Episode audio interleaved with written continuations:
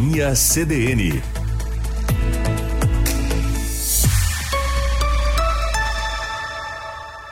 Carla Torres e João Pedro Vandersand.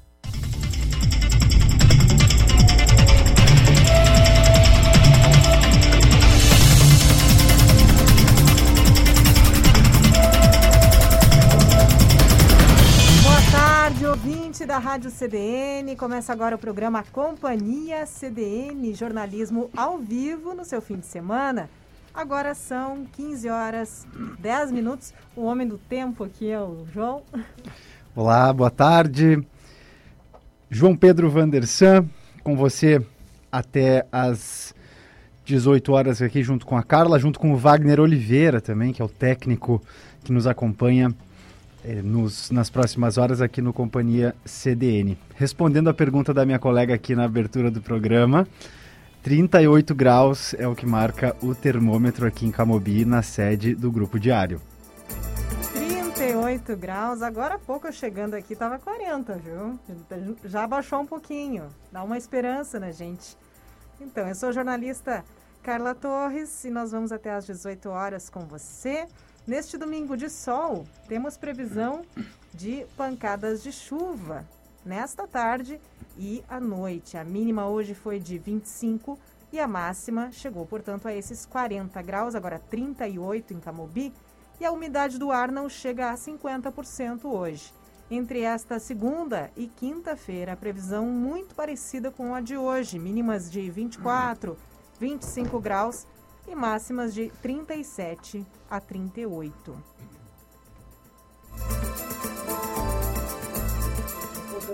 Participação ontem no programa, tivemos uma expressiva participação da nossa audiência, comentando vários temas, sobretudo o tema climático, né, que nos afeta de tantas formas e nada mais justo do que a gente poder compartilhar as nossas realidades, né? E hoje você está convidado, convidada a fazer a sua participação também, a interagir. A gente gosta de saber qual a temperatura aí na sua região, a gente gosta de saber uh, como é que está a questão das chuvas, principalmente pela característica desse período, que é um tanto quanto atípico, mas a gente sabe as chuvas de verão elas vão afetando bairros diferentes, às vezes chove num bairro, às vezes no outro não. Você pode participar. A gente quer saber como é que está o clima na tua região, como é que está a temperatura, se você tem teu termômetro. Ontem um ouvinte mandou uma foto do termômetro do carro, por exemplo, né, do, do painel do carro com a temperatura para uh, ah, nos comunicar e trocar um pouquinho nessas tardes aqui do Companhia CDN. O nome do programa já diz. A gente quer te fazer companhia, a gente quer a sua companhia. Estou enrolando um pouquinho para o que interessa, né? Que é o telefone pelo qual você colabora com o nosso programa. Então eu vou falar o número 559 9136 2472. E eu repito, para que você possa anotar, salvar aí no seu celular. 559 9136 2472. Sugira sua pauta, conte o que acontece na sua rua, no seu bairro. Choveu, não choveu? Aqui, por exemplo, estava 38 graus há um minuto atrás, agora já está 37. Olha, esperança. tá bravo, né? Esperança porque a gente tem aí esperança de que pare um pouco de passar tanto calor nessa vida aqui em Santa Maria. É gente, é bicho, é todo mundo sofrendo, é planta, né? É todo mundo sofrendo aí com essa seca, com esse calorão. E claro, falando em planta, as plantações, né? A estiagem pegou muito aqui na região central do estado. Companhia CDN tem edições sempre aos sábados e domingos. Nos sábados, vamos juntos das 16 às 17h30 e nos domingos, programa das 15 às 18 horas, com informação na medida certa para você curtir o seu fim de semana em casa, no trabalho ou onde estiver. Acompanhe também hoje pelo aplicativo Grupo Diário. Você já baixou aí seu aplicativo na sua loja? Então, gratuitamente, a loja de aplicativos, no seu caso, procure lá. Para mim é a Play Store, né? Então, vai lá, é de graça. Você tem aí todos os veículos do grupo na sua mão, 24 horas por dia, 7 dias por semana. É jornal, rádio, TV e BI. Baita dica, Carla, com certeza. Vamos para nossa escalada dos destaques do programa de hoje.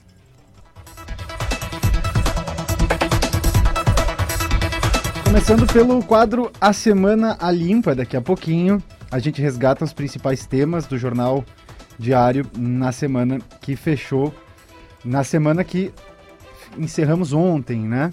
Então, desde segunda-feira a gente faz essa retrospectiva do dia após dia do que foi destaque dos, das principais manchetes do Diário de Santa Maria. Também as notícias do fim de semana aqui na região com a redação do Diário. Temos muita informação é, importante, relevante para veicular no programa também. Notícias de segurança pública com bay.net.br. A coluna do Márcio Grings. A gente descontrai um pouco nesse momento, né? Descontrai, às vezes fala sério, mas sempre sai com uma dica de ouro, sempre sai com vontade de aprender mais, de ouvir novas coisas, de assistir novas coisas. O Em Alta no Twitter, aquele quadro onde a gente expande um pouquinho nossa área de interesse também para saber o que o mundo e o Brasil estão comentando na rede social do Passarinho Azul. Tem também hoje Moda Pra Quê com Antonella Pitinin. Moda Pra Quê, que é uma coluna que fala sobre moda em seus tantos atravessamentos com ambiente, ciência, tecnologia. CDN Tech, as novidades em pesquisa e tecnologia. Programa-se no sofá. Crônica com o jornalista Fabian Lisboa. Fact-checking espiritual com a jornalista, taróloga e estudante de psicanálise Evelyn Bittencourt, porque também a espiritualidade é tema de desinformação, ou como é mais conhecido, né, tema de fake news. Sim, Carla. E além disso, hoje teremos o quadro Em Boa Companhia com o nosso colega Gilson Alves, que acabou de comunicar com a nossa audiência aqui no Notícia da Hora. E ele volta para conversar conosco, falar um pouco sobre essa a sua trajetória esse é um quadro que não é semanal aqui no programa, nem sempre a gente é, traz os colegas para conversar, mas a ideia é saber um pouquinho mais sobre a especialidade, a trajetória de colegas que trabalham conosco aqui no Grupo Diário. Para o ouvinte que não, não tem esse conhecimento, a gente trabalha numa integração entre uma redação num jornal, uma, tele, uma TV, um canal de TV e a rádio. Então são vários profissionais com diversas especificidades, com diversas histórias. Hoje o Gilson, que é o cara do esporte, um cara uh, que acompanha tudo sobre o esporte no Brasil e aqui na nossa região também, vem conversar. E a Gabriela Perufo vai nos dar, vai nos atualizar sobre como está o processo de apuração das notícias para a edição de segunda-feira do Diário de Santa Maria. Tudo isso e mais daqui a pouquinho. Vamos para os destaques, João, da edição de final de semana. Destaques do Diário, edição de sábado e domingo, 22 e 23 de janeiro. A principal manchete fala sobre o pico de consumo que deixa bairros sem água. Em meio ao calorão, moradores de pelo menos 24 locais de Santa Maria foram afetados pelo desabastecimento nos últimos dias. Utilização excessiva em determinados horários do dia faz com que a Corsã realize manobras operacionais para evitar que regiões fiquem totalmente sem água. Motorista morre em acidente entre carro e caminhão na BR-392. Mais de 1.500 leitos de UTI Covid podem ser fechados no estado. Nova campanha do Diário vai destinar valor a projetos que ajudam animais. Jaqueline Silveira nos fala que Gabriel Souza espera união do centro para disputar Piratini. Com Denise Olim, duas indústrias que vão gerar 105 empregos aguardam licença ambiental. Maurício Araújo, fios em desuso vão ser retirados em fevereiro da Fernando Ferrari. Com Claudemir Pereira, os nomes que Valdeci levará ao comando da Assembleia. O governo federal reconhece situação de emergência em Santa Maria. Estiagem segue castigando a região, que tem cinco municípios com decreto aceito pela União. Na sexta-feira, o rio Vacacaí, no Passo do Verde, estava com um nível tão baixo que era possível atravessar de uma margem a outra a pé. E a foto aqui na capa é desoladora. Detalhes aí nesta edição de fim de semana, página 5. Também nesta edição do Diário, reparos hidráulicos, elétricos e pinturas é com elas. Empreendimento criado na pandemia, o Eu, Nós, Elas, capacita e agencia o trabalho de mulheres na construção civil, além de serviços gerais que antes eram executados quase sempre por homens. Né? A Roselaine de Oliveira já atuava na área há 10 anos, mas resolveu se unir ao grupo. Você sabe detalhes aqui na página 12 da edição de final de semana. E daqui a pouquinho a gente tem matéria aqui no programa sobre esse projeto também. As meninas que já estiveram no quadro Empreender pelas redes do Companhia CDN. Vidas acolhidas e transformadas. Casa de Saúde começou a atender pessoas trans em janeiro por meio de ambulatório especializado. Nós temos aqui nessa edição Lucas Ritter Barbosa, de 23 anos, que é um dos pacientes que realizam acompanhamento hormonal no hospital. Isso e muito mais na edição de final de semana do Diário de Santa Maria. 15 horas 20 minutos, Companhia CDN no ar, com você até às 18. Eu sou João Pedro Vandersan. A Carla Torres divide a bancada comigo e o Wagner Oliveira na técnica. A gente dá boa tarde para quem está ligando o rádio agora também. Confira conosco as informações de Santa Maria e da região central do estado nas próximas horas. Temperatura em Camobim 37 graus é o que marca o termômetro na sede do grupo diário por aqui e a hora da nossa, vou chamar de mini retrospectiva, a gente faz toda semana para relembrar o que foi assunto na, nas páginas do Diário de Santa Maria, sobretudo na capa do Diário de Santa Maria, as principais informações que circularam nos jornais essa semana é o quadro A Semana Limpo que está no ar.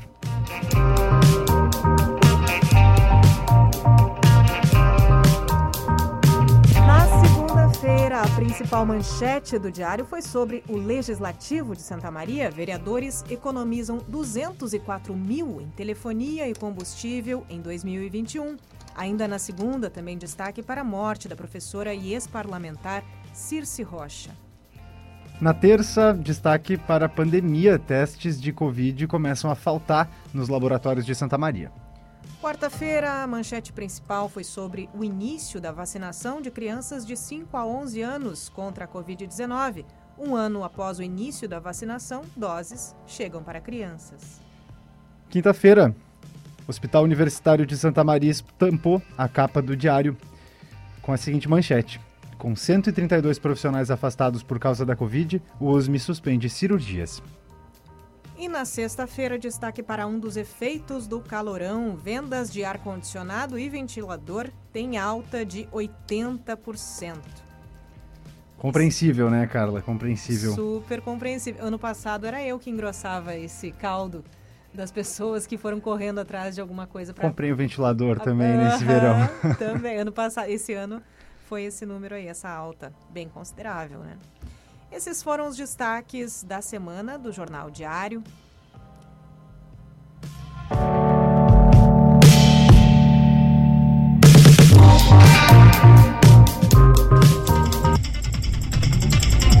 Vamos com informação aqui no Companhia CDN, às 15h23, o calçadão Salvador Isaías Prefeitura de Santa Maria estendeu o prazo para que a empresa responsável pela reforma e modernização entregue os documentos que faltam.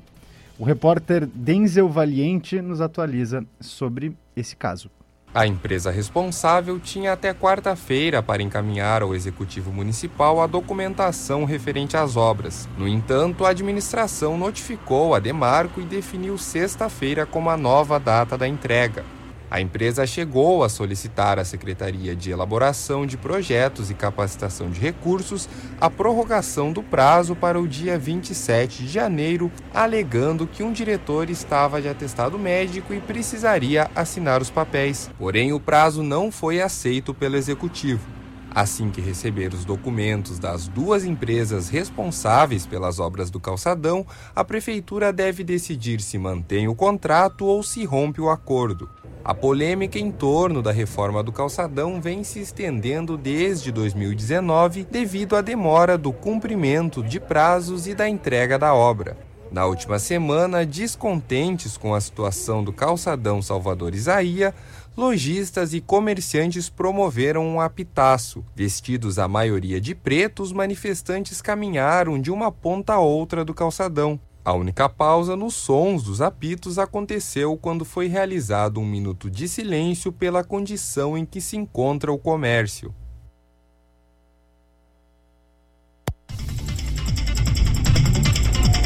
Colega Denzel Valiente com as informações sobre a modernização do calçadão de Santa Maria.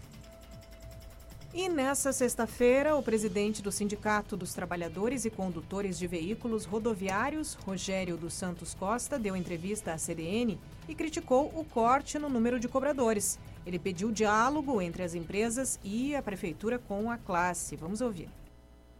Nós temos a redução dos 50% de cobrador, além, não é só a redução dos cobradores, porque hoje eles ficaram com o ônibus parado nas empresas e que tiraram das linhas e com isso eles demitiram também motoristas. Então reduziu o, o custo também do, do, pessoal em relação a isso.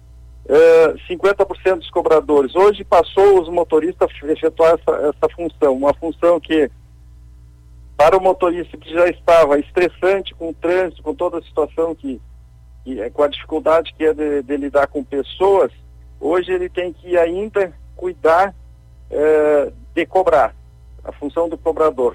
Além de que o cobrador ele, ele faz o que? Ele auxilia a, a, pessoa idosa, ele auxilia alguém que passa mal dentro do ônibus, ele auxilia na hora de, do, do da pessoa com deficiente, cadeirante subir no ônibus. Isso aí tudo acumulou para o motorista, né? É, eu não sei se vocês viram, sempre viram né, uma plaquinha lá, não falar com o motorista. Quer dizer, hoje isso aí não vale mais. Hoje as pessoas têm que. O motorista tem que ser é, tipo bombril, é mil e uma utilidade. O, o cobrador ele limpava o ônibus, é, o motorista agora tem que cuidar da limpeza dentro, a higienização, entendeu? Então é vários setores, isso sem ganhar um centavo a mais, entendeu? Então os caras estão estressantes, é estressante, o pessoal está indignado com a situação, né? E com tudo isso, além disso, a negativa do reajuste salarial, que é aquilo que é por ter direito, no mínimo a inflação do período.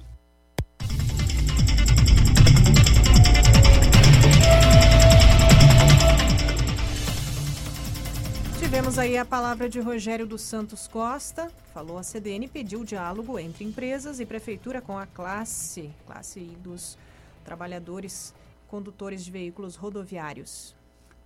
E mais uma ainda nesse bloco. Atenção, você que está atrás de emprego. Concessionária Rota de Santa Maria, responsável pela concessão e os pedágios da RSC 287, abriu 16 vagas de emprego. Algumas são para Santa Maria. Detalhes com o colega Denis Olim. Como a partir de fevereiro, a concessionária Rota de Santa Maria vai passar a operar com serviços de guincho ao longo dos 204 quilômetros de concessão da RSC 287 entre o trevo do aeroporto de Santa Maria e Itabaí, a empresa está com seleção de empregos. Ao todo, são 16 vagas. Para Santa Maria, os cargos imediatos são para quatro vagas de operador de tráfego, Além disso, a seleção para operador de guincho leve, operador de guincho pesado e operador de MUNC. Essas vagas são para Venâncio Aires e Candelária. Porém, para operador de guinchos, pessoas de Santa Maria já podem concorrer, porque em breve a concessionária vai abrir seleção aqui para profissionais que trabalham na cidade. Como a previsão é que a partir de março também haja serviços de ambulância ao longo de toda a rodovia, em breve a tendência é que sejam abertas vagas de emprego para essas vagas, como médicos e motoristas de ambulância. Na edição impressa do Diário desta sexta-feira e no site do Diário, você confere como concorrer a essas e outras vagas. Para a CDN, Denis Olim.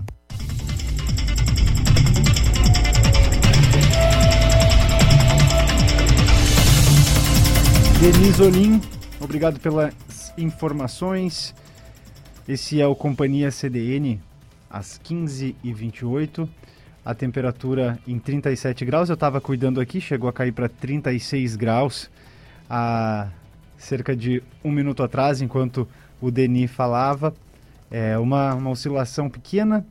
A gente, como falava ontem, né, Carla? A gente comemora cada mínima refrescada é, nessa, nessa situação que a gente está nesse momento. você vai acompanhando companhia, com o perdão da redundância aqui, né? No, do nome do nosso programa. Você acompanha o programa Companhia CDN até às 18 horas com a Carla Torres aqui ao meu lado. Eu sou João Pedro Vandersan. No próximo bloco teremos entrevista aqui é, com, a com a situação dos animais na cidade. A Letícia Adami vai falar conosco.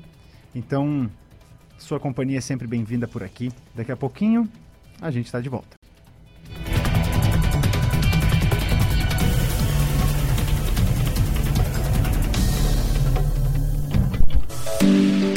O cooperativismo é uma história de união. Mostra onde podemos chegar quando caminhamos juntos. Nós da Cotricel sabemos que a resiliência somada à cooperação constrói o futuro. Seguiremos superando obstáculos e levando a força do agronegócio para o mundo. Cooperamos cuidando uns dos outros, para o desenvolvimento de todos. Cotricel, há 64 anos, sempre ao lado do produtor rural. Já está disponível o aplicativo do Grupo Diário. Nele, você escuta a rádio CDN 24 horas ao vivo e pode consumir todo o conteúdo do Diário e do BEI e da TV Diário. Tudo em um só lugar. Baixe agora. Disponível para Android. Pampeiro, visite-nos e conheça a nova Volkswagen. Modelos repletos de tecnologia, conectividade, combinados com segurança e desempenho. Surpreenda-se com o Taos, o seu novo SUV W. T-Cross, vencedor do maior comparativo da história da revista Quatro Rodas. E deixe seu coração bater mais forte com os esportivos da linha GTS. Pampeiro, sua concessionária Volkswagen em Santa Maria e região. Rua Serafim Balandro, 1133. Ou baixe o app da Pampeiro para saber mais. No trânsito, sua responsabilidade salva vidas vidas. Volkswagen. De segunda a sábado, você acompanha o maior e mais completo telejornal de Santa Maria e região. Com a apresentação de Kellen Caldas e Vilceu Godoy, o Jornal do Diário vai ao ar das 6 às 7 da tarde, ao vivo. Reportagens sobre os mais variados fatos, análise de colunistas e muita informação. Assista ao Jornal do Diário nos canais 26 e 526 da NET Claro nas redes sociais do Diário e ouça pela CDN no 93.5 FM. É segurança, é tecnologia, é excelência, é Secure. Segurança para sua empresa, para o seu condomínio, para a sua vida. Contrate a portaria remota e reduza até 75% os custos do seu condomínio. E ainda, controle tudo pelo celular com o nosso aplicativo. Secure Soluções Seguras. Nós cuidamos de você.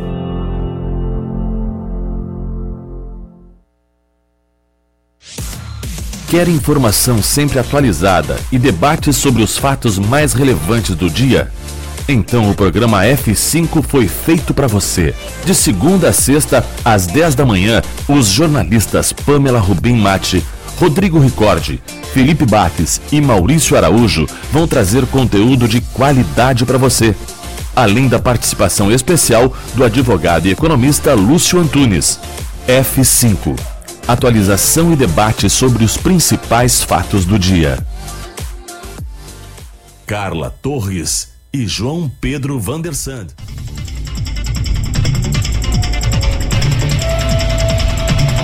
Voltamos com o programa Companhia CDN, jornalismo ao vivo no seu fim de semana. Eu sou João Pedro Vandersan, comigo Carla Torres, técnica Wagner Oliveira, esse trio que vai junto contigo até às 18 horas nesse domingo, 23 de janeiro.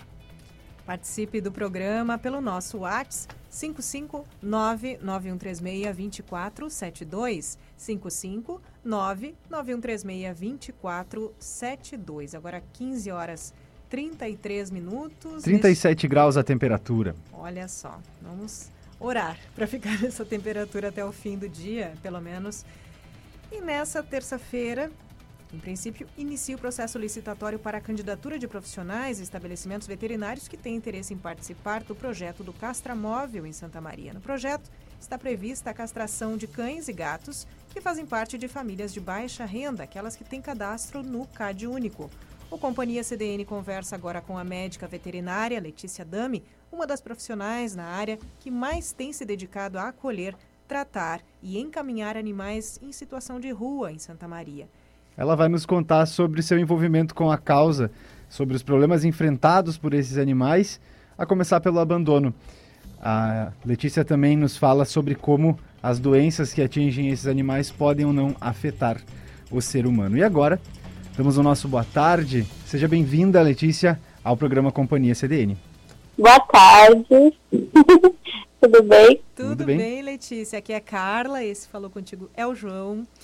E nós. Um prazer. Um prazer te receber. Estamos felizes em poder problematizar essa questão que finalmente ganha essa atenção por meio do castramóvel. Mas existem muitos outros problemas além da superpopulação, dos animais abandonados, não é? Por favor, Letícia, poderia nos contar sobre o teu envolvimento com essa causa animal na cidade? A gente sabe que tu és muito jovem, mas já tem um envolvimento antigo, né? Sim, desde antes de me formar. Olha a gente só. já está batalhando aí pela, pela, pela galerinha abandonada nas ruas, né? E cada dia parece que está piorando a situação, apesar de tanta gente envolvida e cada dia mais protetoras trabalhando na causa, mas parece que cada dia piora a situação, infelizmente. Letícia. Então, eu acho que esse castramóvel está vindo em um bom horário para nos ajudar a diminuir um pouco a população de rua, né? Sim, a gente tem informação do vereador Adelar Bolinha que seriam em torno de 8 mil cães abandonados. É, tu poderia, poderia nos confirmar esse número? Olha, eu acredito que seja muito mais. Porque a gente não tem é, certa uma numeração, mas pelo que a gente tem acompanhado no dia a dia, eu acredito que seja muito mais do que 8 mil cães abandonados na nossa cidade. Certo. E Letícia, como é que é o teu trabalho? Eu sei, eu acompanho, agora acabei de te encontrar também no Instagram aqui, mas eu já te acompanho pelo Facebook. Vejo que tu és constante, assim, não tem domingo, não tem feriado, é sempre um bichinho ou outro dentro da tua própria casa, né? Como é que é esse, como é que é essa tua rotina com eles? Sim, é, todos os dias a gente tem é, pedidos de ajuda para animais abandonados, né? Então a gente não para nunca mesmo, eu e, a, e as gurias, e somos que geralmente é mais mulheres envolvidas né, nessa causa. Mas temos alguns homens que nos ajudam, mas são bem poucos, hein? Estamos só na mulherada envolvida ultimamente. E é, não tem domingo, não tem feriado, a gente está sempre o dia inteiro na luta, né? É, mas assim, ali na minha casa tem no mínimo 10 cães abandonados, fora os meus, né, que acabaram ficando, que eu não consegui doar, e eu acabei ficando com 15 cães e 6 gatos, que são os oficiais lá em casa. Mas a gente não para, meus pais me ajudam muito, minha irmã também, que agora está aqui de férias. Eles me ajudam muito, senão eu não conseguiria cuidar dessa galeria. E a gente tem o projeto Somos Pet, né, que agora é uma associação. E a gente está sempre envolvido, resgatando principalmente cães abandonados ou de pessoas carentes que precisam de ajuda, né? Não tem uh, não tem ajuda financeira para ou castrar ou encaminhar esses animais quando estão atropelados ou estão doentes. Certo. E além do abandono, claro, e do número alto de animais que, claro, sem o tratamento, sem é, vermífugos, vacinas, acabam se tornando um problema não só para eles, entre eles, mas também para o ser humano. Quais são os principais problemas dessa população canina e felina na rua em Santa Maria, Letícia? O principal, hoje em dia, a gente está lutando muito contra a leishmaniose, né? É uma zoonose que é transmitida através da picada do mosquito palha e os cães de rua são os mais acometidos, mas claro que temos muitos animais já uh, com, que têm donos, né? Animais que, que têm condições já de, de fazer uma vacina ou usar a coleira repelente do mosquito, mas infelizmente a gente não tem uma divulgação sobre essa doença. A gente precisa de mais colegas veterinários divulgando e, e a prefeitura também, eu acho que devia emitir um alerta para a população né, para prevenir essa doença que ela mata tanto animais quanto seres humanos. Então, a gente limpar o pátio, cuidar dos nossos animaizinhos em casa, a gente consegue prevenir essa doença. E as outras que sempre a gente está lutando contra, que é uma doença bem agressiva, sinomose, parvovirose, não passam para o ser humano, mas acabam eliminando muitos animais, tanto com de rua quanto com proprietários, por questão de o pessoal não, não acredita muito na vacinação ainda, infelizmente, né? Mas a vacinação é a única prevenção contra essas doenças. Então, eu acho que o principal de todos hoje em dia seria a leishmaniose mesmo, uma doença muito agressiva e que está eliminando muitos animais na, na nossa cidade e no nosso estado já. Letícia, é, podemos dizer, não sei se esse é o termo, me corrija se eu estiver errada, que vivemos um surto de leishmaniose em Santa Maria no passado? Vivemos, sim.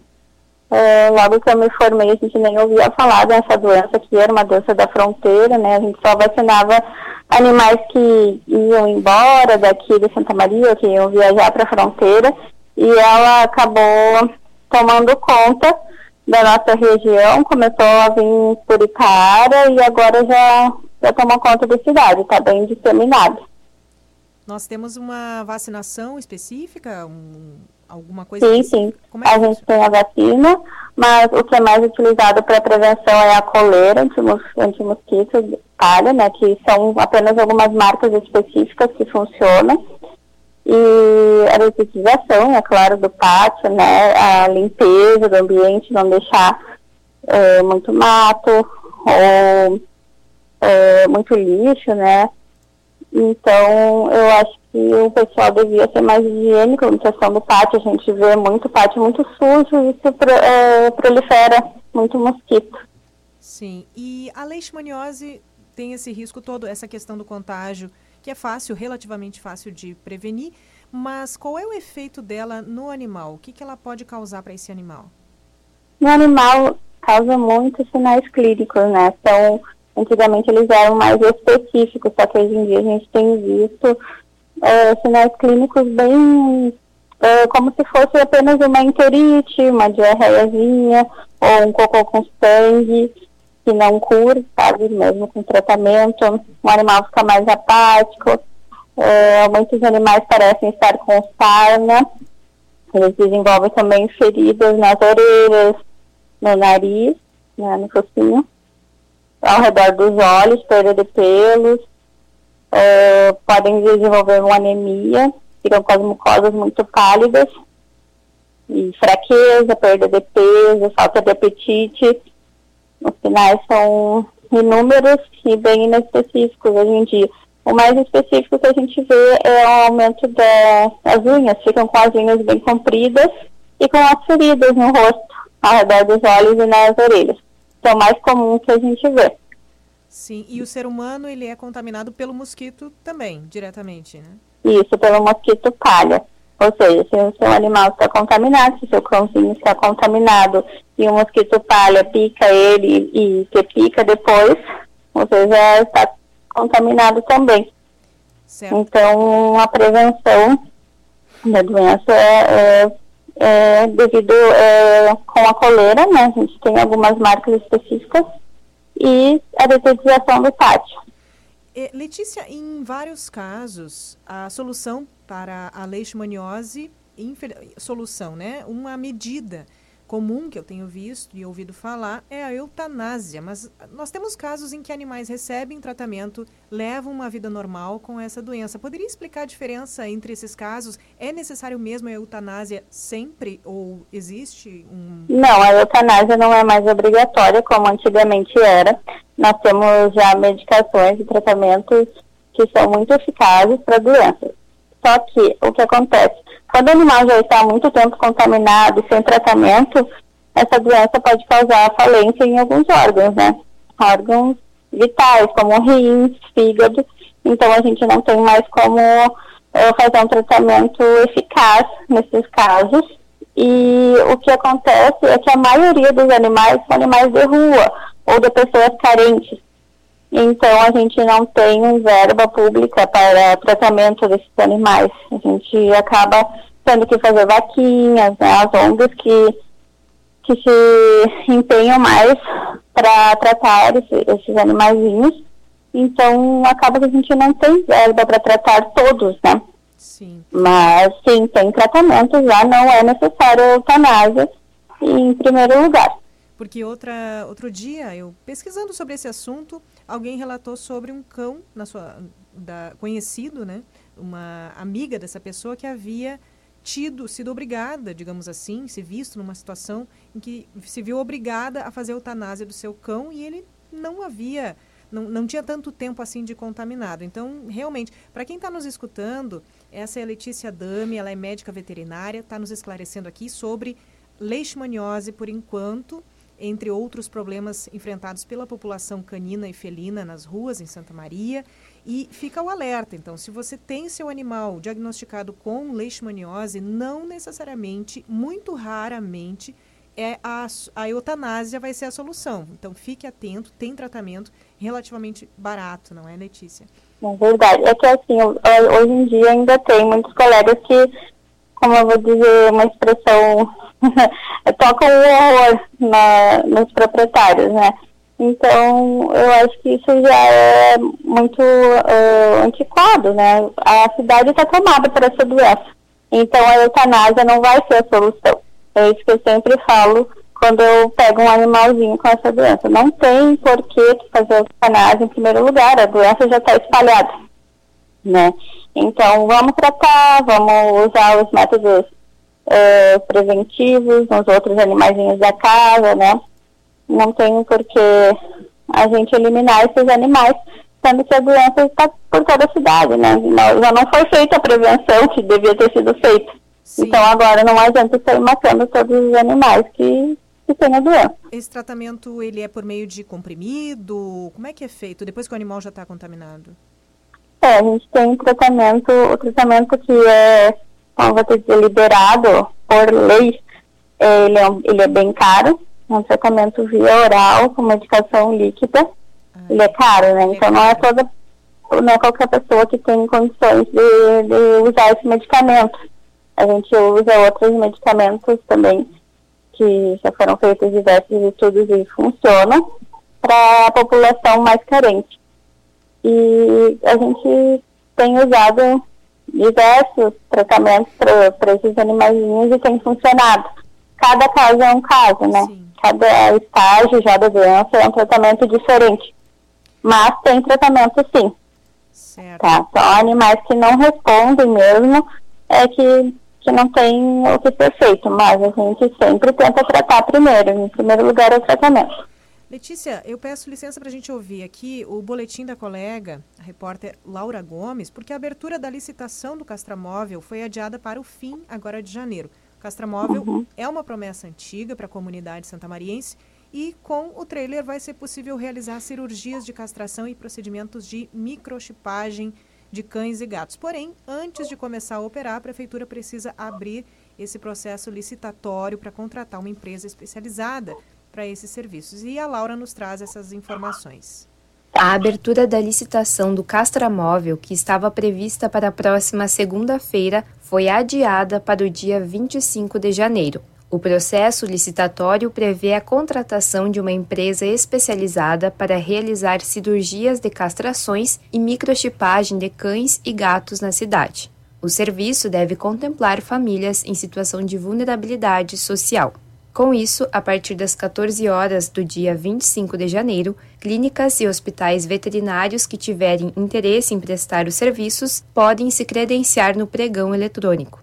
O contrato com a empresa vai ter duração de um ano. A estimativa é que 86 cirurgias sejam feitas por mês. Caso o serviço funcione durante todo o ano, a previsão é que mais de mil animais sejam castrados a partir do começo das atividades. A expectativa inicial do secretário do Meio Ambiente, Guilherme Rocha, era que o castramóvel começasse a operar em março deste ano. Porém, com o adiamento da abertura da licitação, o início do serviço também pode ser postergado. Então, a Laura Gomes, que nos trouxe detalhes sobre o início desse processo de licitatório para oferta desse serviço, do trailer do castramóvel. É, Letícia, em relação a esse castramóvel, até o momento que se sabe que o projeto prevê retirada de ovários, se necessário, o útero das fêmeas. Como você avalia esse procedimento? Bom, eu avalio que o útero sempre é necessário retirar também, né? Não adianta retirar apenas ovários, porque você sabe que uh, como é um, uma cirurgia, né, que vai ser feita uh, por licitação, os, os animais vão ser selecionados, a gente não sabe para onde eles vão depois, se as pessoas vão cuidar direitinho, né? Sim. E se o ovário vai ser retirado completamente, porque se fica um pedacinho do ovário, ele regenera. Sim. O que, que acontece? A cadela vai entrar no cio, esse ovário regenerar, e ela vai pegar cria se o útero não for retirado. Então, não adianta retirar apenas o ovário. Outra coisa, doenças, né? Doenças como câncer de útero, ou piometra, que é a infecção no útero, elas vão continuar sendo uh, um problema para esses animais. Então, cadelas vão entrar no cio, provavelmente vão ter essa infecção no útero novamente. Então, eu não acho válida só a retirada do ovário, não. Tem que retirar tudo, completamente, para ser uma, uma solução eficaz para o problema dessa cidade. Senão, não tem porquê. As ONGs vão continuar gastando e se preocupando em, em resgatar esses animais que vão estar doentes novamente e se não for retirado o útero e eles pegarem essa infecção, vão morrer. Então, acredito que só retirar ovários não vai adiantar, não. Certo. E a Somos Pet ou outra ONG tem alguma posição em relação a esse projeto, a essa licitação nessas Sim, condições? nós já decidimos que se for é, apenas a retirada de ovários, nós não vamos é, entrar nessa, nessa licitação, nós não vamos ajudar no caso. A gente vai continuar encaminhando para as clínicas que a gente já costuma encaminhar os nossos animais resgatados e de pessoas carentes. A gente vai continuar encaminhando para clínicas que fazem a retirada total, né, de útero e ovários. Sim.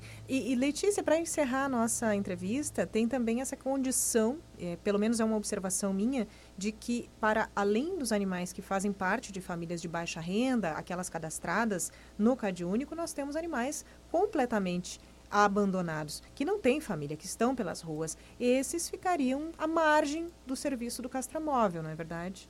Sim.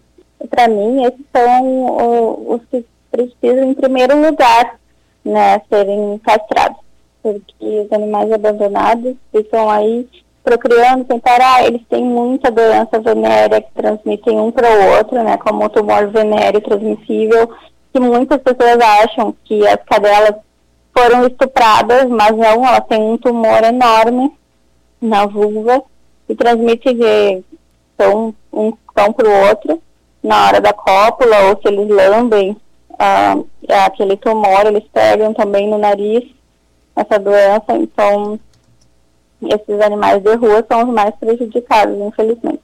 E eles são de rua por quê? Porque as pessoas não castram seus animais e vão abandonando os filhotes por aí, cada vez vão procriando mais.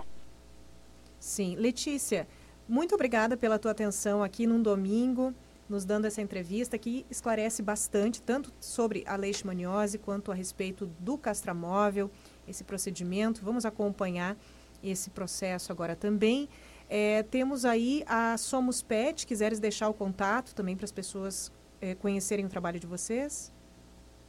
Sim, a gente tem a nossa associação, temos uma página no Instagram, que é Somos Pet, ASPET, ASS Pet, e temos página no Facebook também, a gente está sempre postando os nossos animaizinhos para adoção, animais castrados, geralmente, né? Os filhotinhos, só que a gente não consegue doar castrados ainda, mas os adultos todos são doados castrados. E o que a gente consegue, a gente já doa vacinado também, quando a gente tem verba para isso. E se precisarem de fazer alguma denúncia, alguma coisa, podem entrar em contato pelo, por recado pela nossa página, que a gente orienta direitinho, né? E tem nosso contato, o meu, que sou a, a vice, vice-presidente. O meu número é 981510166. E temos a nossa presidente, Andréia Brasil. O celular dela é 99988 9990.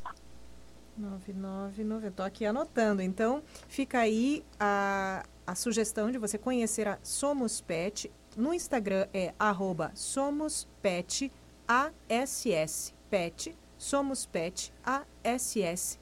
Pet. E os contatos, a Letícia deixa também o seu telefone, que é o 559 8151 0166 559 8151 0166 e o da sua colega que é um 559 9988 9990 99988 9990. Letícia Dami, médica veterinária, que esteve conosco aqui no Companhia CDN. Letícia, ótima semana para ti, muito obrigada. Muito obrigada pela oportunidade.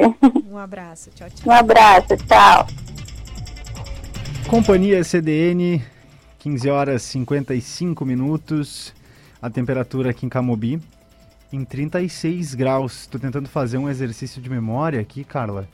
Talvez nos nossos últimos quatro programas, desde o sábado passado, a temperatura não tenha estado tão baixa durante o Companhia CDN. Quantos? Agora é só retoma. 36 graus. 36. 36 eu estava aqui, tava aqui no, no roteiro, João falando Sim. a temperatura, eu perdi o dado. É, então, não, não faço esse controle tão rígido assim, mas o nosso programa pega bem a parte da tarde, que normalmente é a, a mais quente do dia, assim, né? Então temos aí duas semanas já com muito, muito calor mas a temperatura mais baixa aqui, 36 graus. Eu estou lembrando agora, falamos com a Letícia sobre cães, gatos, enfim, eu estou lembrando do feijão, que é o cachorrinho, o cachorrinho que vive aqui no diário e que tem vida boa, ele está sempre no climatizado é, aqui dentro. Ele tem sorte. Teve sorte, o feijão Ele é tem a sorte que muita gente não está tendo agora. Com certeza, é o nosso xodózinho aqui no diário. Estudantes já podem se planejar para entrar no ensino superior. Os processos seletivos para o SISU, ProUni e FIES começam em fevereiro. Detalhes com a repórter Claudiane Weber. Atenção, vestibulando! Se você é estudante e já fez o Exame Nacional do Ensino Médio, já pode ir planejando as formas de ingresso no ensino superior e concorrer às vagas na rede pública de ensino ou na rede privada, por meio de bolsas de estudos ou financiamento estudantil. Os processos seletivos serão abertos em fevereiro para quem busca o Sistema de Seleção Unificada, o SISU, que preenche vagas nas universidades públicas, e o programa Universidade para Todos, o ProUni, que concede bolsas de estudo. Em março é a data para aqueles que pretendem custear os estudos por meio do Fundo de Financiamento Estudantil, o FIES. A previsão é que os editais sejam publicados no Diário da União ainda nesta quarta-feira. As vagas que são ofertadas pelo Ministério da Educação são distribuídas diante dos processos seletivos de 2022 do SISU, do ProUni e do FIES. Confira as datas completas das inscrições em diariosm.com.br. Todas as inscrições devem ser realizadas até às 23 horas e 59 minutos da respectiva data de término. Segundo o Ministério da Educação, este ano o FIES irá oferecer 110.925 vagas. Já os quantitativos de vagas a serem ofertadas no SISU e no ProUni devem ser divulgados em breve, bem como os editais contendo cronogramas completos e todos os critérios dos primeiros processos seletivos de 2022. As inscrições para os três processos seletivos não possuem custo e devem ser realizadas somente via internet. Em todos os processos seletivos, a classificação é feita com base na nota obtida na edição mais recente do Enem, sendo que para o FIES, quem fez uma das edições do Enem a partir de 2010 até a mais recente também pode se inscrever. Com informações da Assessoria de Comunicação Social do MEC, para a CDN, Claudiane Weber.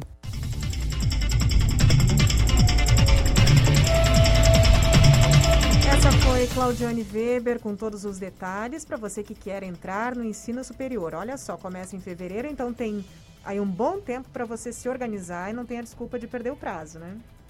É isso. É 15h58, você está acompanhando Companhia CDN com João Pedro Vandersan, Carla Torres e o Wagner Oliveira na técnica. Daqui a pouco teremos um quadro aqui que traz colegas do nosso grupo de comunicação para falar sobre suas experiências, suas andanças, suas jornadas, coberturas marcantes, memórias da profissão, rotinas aplicadas no seu fazer. Dessa vez é Gilson Alves que vem para conversar conosco. Fala bastante sobre esporte, com certeza, porque é o métier, é a especialidade dele.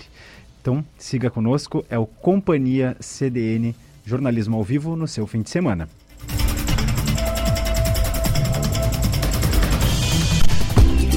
Só quem é revendedor de energia solar, parceiro da MPE Distribuidora e Intelbras, tem equipe de engenheiros sempre próxima, facilidade de financiamento e garantia direto de fábrica. Seja parceiro de uma empresa brasileira com mais de 40 anos no mercado e cresça no setor de energia solar. MPE, a sua distribuidora Intelbras Solar no Rio Grande do Sul. Acesse www.mpe.com.br.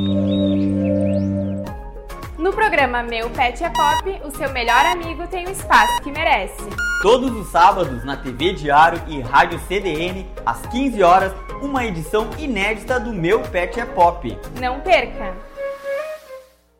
Quer curtir a estação mais quente do ano com conexão ilimitada e uma programação repleta de conteúdo e diversão? Então vem pra Amigo Internet. Aqui, além de internet de sobra, você também tem a Amigo TV, com mais de 160 canais para você curtir na TV, notebook ou no seu smartphone. É conexão, velocidade e diversão onde e quando quiser. Acesse sejaamigo.com.br e saiba mais. Amigo, viva conexões reais. Você está no trabalho e deu vontade de fazer o número 2? Isso não é mais problema. O banheiro da sua empresa agora tem Fricô, o primeiro bloqueador de odores do mercado. É só apertar duas vezes antes de sentar no vaso e pronto! Só fica o cheirinho de Fricô no ar. A Cislimpa acertou em cheio, inovando mais uma vez. Conheça mais sobre o Fricô acessando cislimpa.com.br.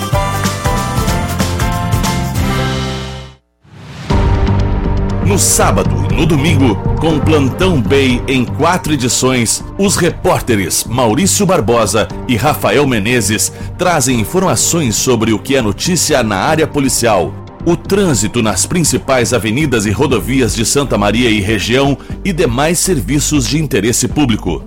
Plantão Bay, onde a informação não tira folga. A imobiliária que está mudando Santa Maria e região tem seus canais de atendimento e comunicação em diversas redes. No Instagram, encontre a conta comercial pelo arroba Michael Oliveira Imóveis. No Facebook, procure pela página Michael Oliveira Imóveis. Você também pode conferir os melhores lançamentos do mercado imobiliário no canal do YouTube Michael Oliveira Imóveis. Acesse o site da imobiliária para encontrar as melhores oportunidades do mercado. michaeloliveira.com.br Michael Oliveira Imóveis, mudar faz bem. Seja assinante do Diário, receba as edições impressas na comodidade de sua casa. Modalidades e planos especiais que se adaptam a você. Ligue 3213-7272 e fale com a nossa central de atendimento. Diário, cada vez mais perto de você. Carla Torres e João Pedro Vandersand.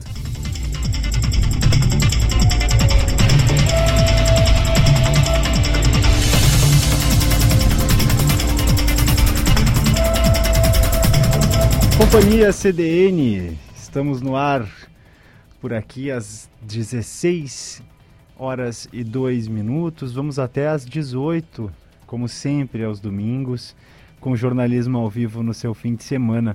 Temperatura em Camobi é de 36 graus nesse momento.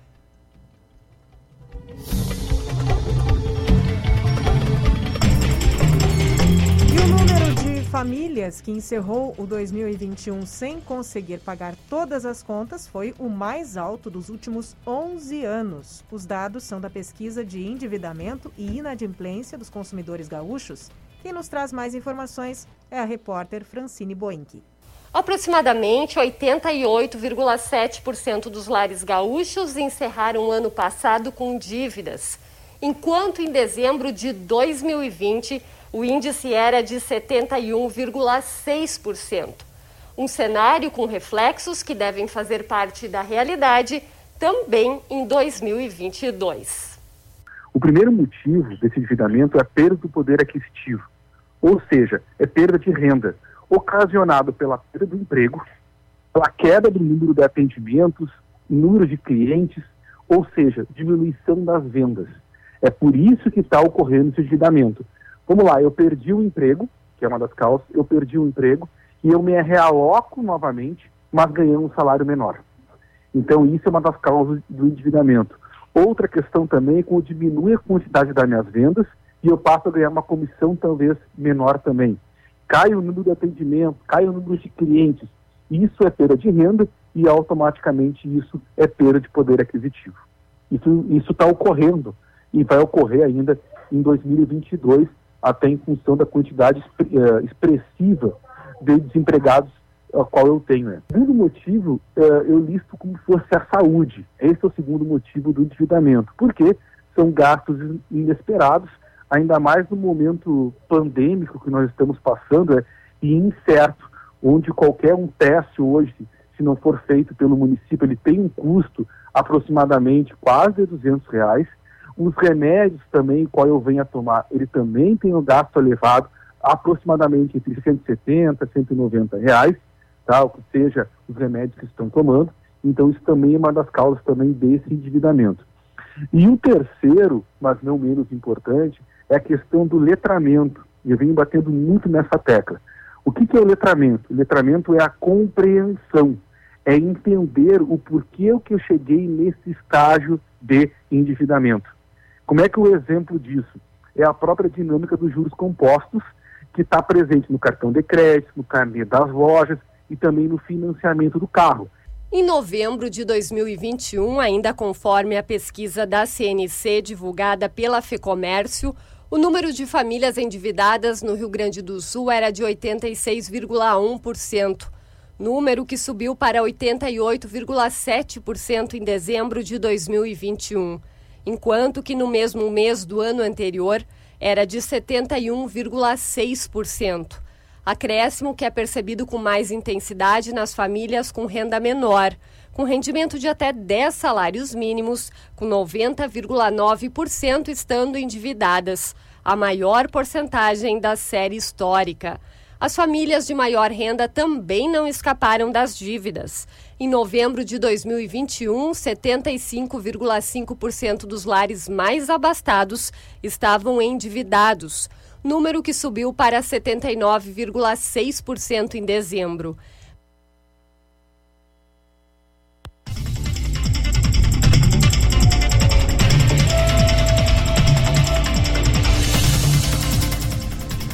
Francine Boim que nos trouxe detalhes sobre esse endividamento das famílias gaúchas, o maior dos últimos 11 anos.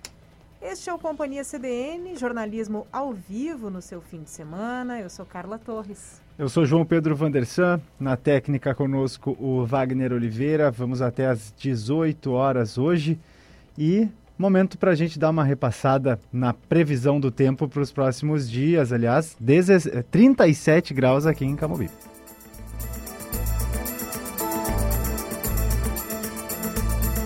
Domingão de sol, temos previsão de pancadas de chuva à tarde, à noite, mínima de 25 e máxima de 39 graus. Como eu bem repeti, no momento o termômetro aqui em Camobi marca 37.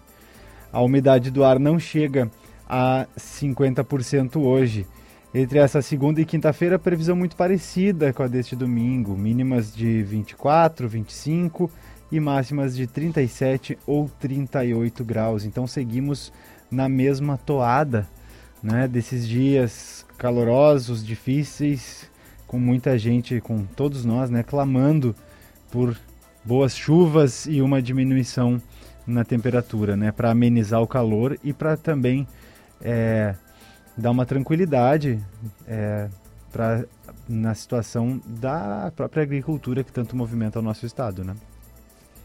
Exatamente. E você pode participar do programa pelo nosso WhatsApp 559-9136-2472. 559-9136-2472. Você sugere pauta, conta o que está acontecendo aí na sua rua, no seu bairro Daqui a pouquinho isso pode virar notícia no diário, na CDN. Sempre aos sábados e domingos a gente está por aqui, eu e a Carla Torres. No sábado o programa vai das 16 às 17h30 e no domingo Vamos das 15 até as 18 horas. A informação na medida certa para você curtir seu fim de semana aonde estiver, esteja em casa, no trabalho ou nos mais diversos pontos aí do mundo. Afinal de contas, você nos acompanha ao vivo pela TV nos canais 26 e 526 da NET, pelo Facebook também, pelo canal do YouTube do Diário de Santa Maria. E o que mais, Carla? Por onde mais dá para se conectar com o Grupo Diário? Pois então, pelo aplicativo Grupo Diário, vai lá na sua loja de aplicativos, se você tem sistema Android no seu smartphone, tá para você aí. Aplicativo Grupo Diário reúne todos os veículos do grupo na sua mão 24 horas por dia, 7 dias por semana. É jornal, é rádio, TV e BI. Tá certo, 16 horas e 9 minutos. Já demos o serviço aqui mais uma vez, depois de uma hora de companhia CDN. E agora vamos para, um para mais um bloco do nosso programa, um quadro especial chamado Em Boa Companhia. Por quê? Porque a gente recebe convidado aqui, normalmente colegas aqui do Grupo Diário, para conversar sobre, sobre o seu ofício, sobre a sua função. Né? Nós temos recebido os colegas jornalistas, normalmente, mas nada impede daqui a pouco de falar com outros profissionais que também giram essa máquina aqui, né? Mas hoje estamos recebendo o nosso colega uh, Gilson Alves, uh, repórter de, de esporte, editor do esporte aqui no Diário de Santa Maria, que vai nos contar um pouquinho sobre sua trajetória, suas rotinas. É o quadro Em Boa Companhia com o Gilson, que já está aqui no estúdio conosco. Gilson, obrigado por ter atendido ao nosso convite e seja bem-vindo mais uma vez ao Companhia CDN. Obrigado, João, Carla. Muito obrigado pelo convite. A gente fica bastante feliz em poder uh, trocar um pouco aí da, da experiência que a gente tem. Não é tão longa assim, mas uh, no momento em que a gente conversa, assim, uh, tem essa chance então de contar um pouco da nossa trajetória. A gente faz o caminho sempre diferente, né? conta histórias, entrevista diferentes pessoas aí, claro, para buscar dar mais informações e a gente fica feliz também quando é convidado para contar um pouco da nossa trajetória. Aliás, Gilson, eu conheço muitos colegas, já me vi nessa situação, acho que estou tentando superar um pouquinho, que tem até uma certa alergiazinha assim de ser entrevistado, né? De tanto estar tá no outro no outro polo da comunicação, fica, ah, será que eu como é que eu vou me sair numa entrevista sobre mim, né? Mas esse é o momento, esse é o momento que a gente, a gente se dispõe e os colegas também, de uma maneira muito camarada, se dispõem também, é sempre muito legal. Com certeza. Tem o programa DNA aqui na, na Rádio CDN.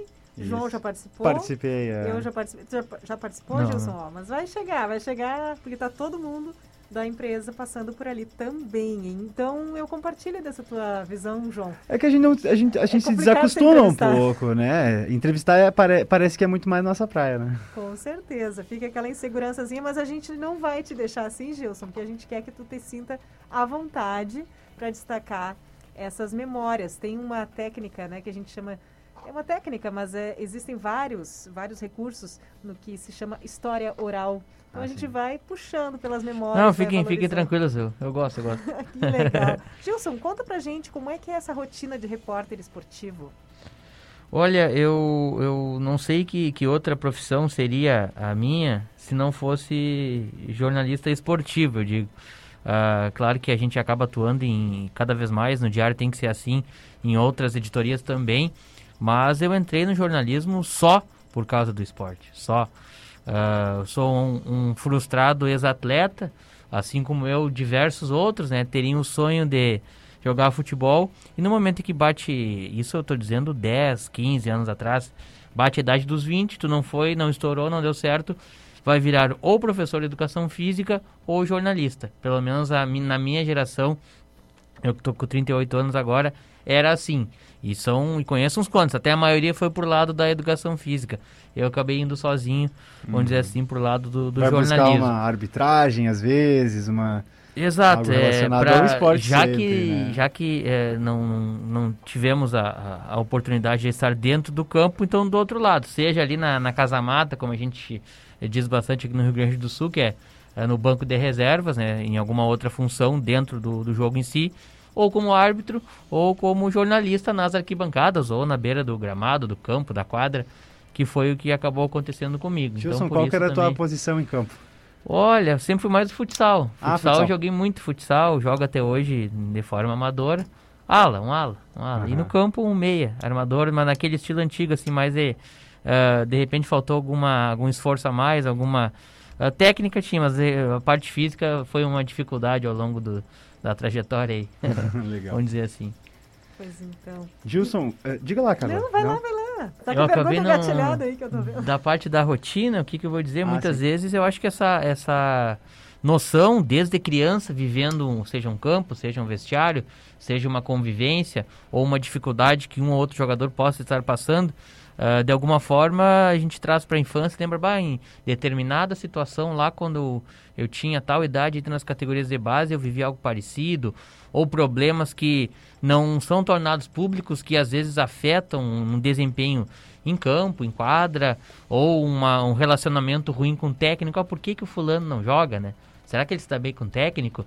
Ou será que ele se, de- eh, ele se esforça nos treinamentos? Ou não, ou o problema pode ser esse. De repente ele não joga porque não se esforça tanto. Sempre Uhum. tem aqueles jogadores criticados, ah, mas ele não joga tanto e está sempre no time.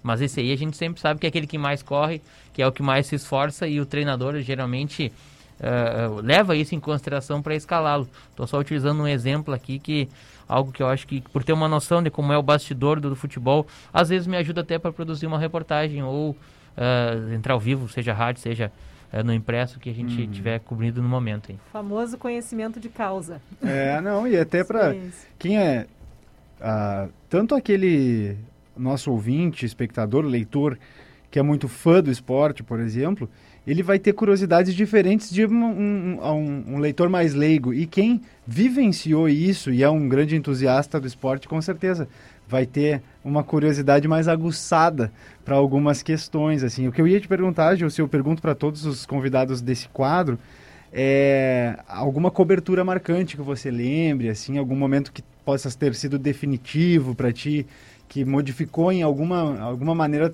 a tua forma de pensar a profissão ou se encontrar como jornalista mesmo, né? Olha, eu acho que, não sei se eu vou acabar respondendo bem, mas talvez na, na metade do caminho. Em 2017, eu estava quando fechou o Jornal A Razão. A última edição do Jornal A Razão eu escrevi até às 18h30, ou 20h30, vou- não vou lembrar bem o horário, do encerramento de uma sexta-feira. A gente não sabia que era a última edição. E aí, ao término da última edição do Jornal A Razão, se eu não errar, é 24 de fevereiro de 2017, ah, minutos depois a gente ficou sabendo que não, o jornal fechou, não temos mais o Jornal Razão. E a primeira coisa que vem na, na emergência ali agora, eu estou desempregado segunda-feira.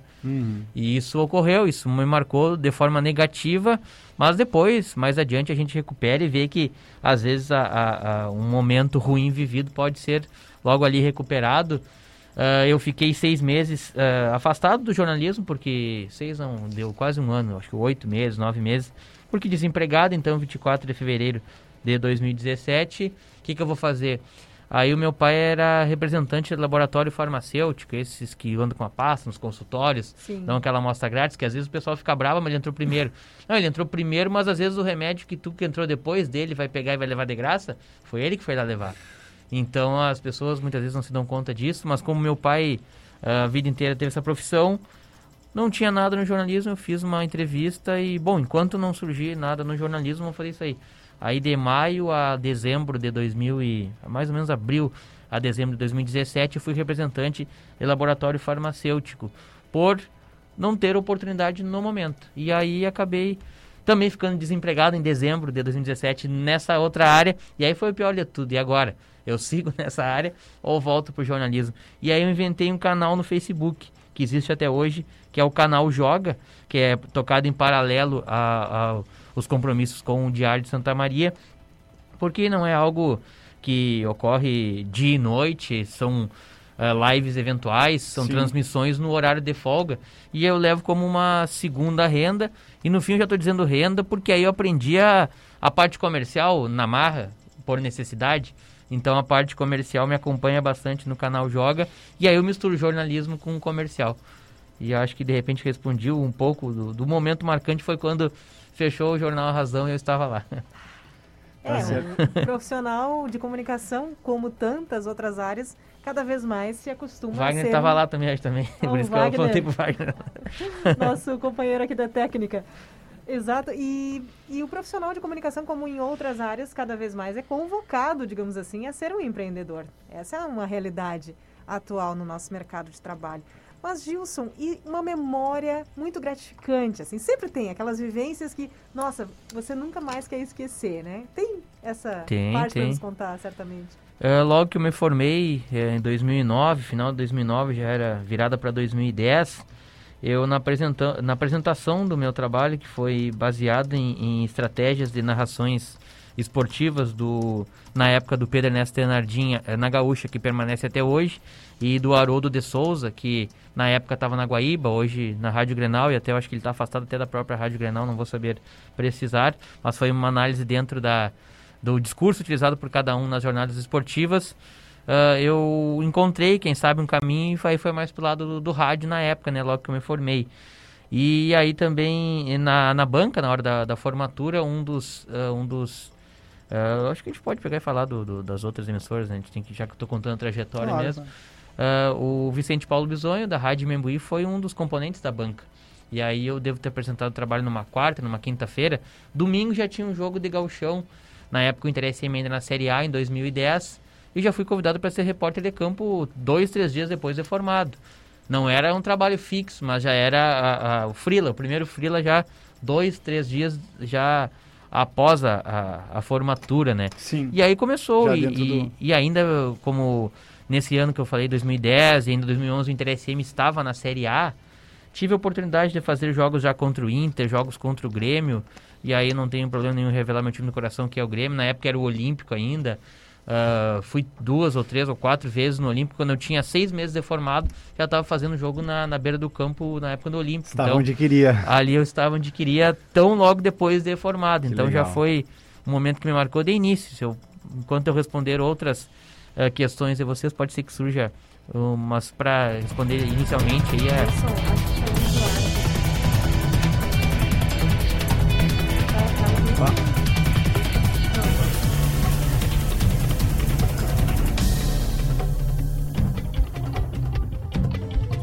aberto o microfone. Estávamos convers... Estamos conversando aqui com o Gilson Alves no quadro Em Boa Companhia.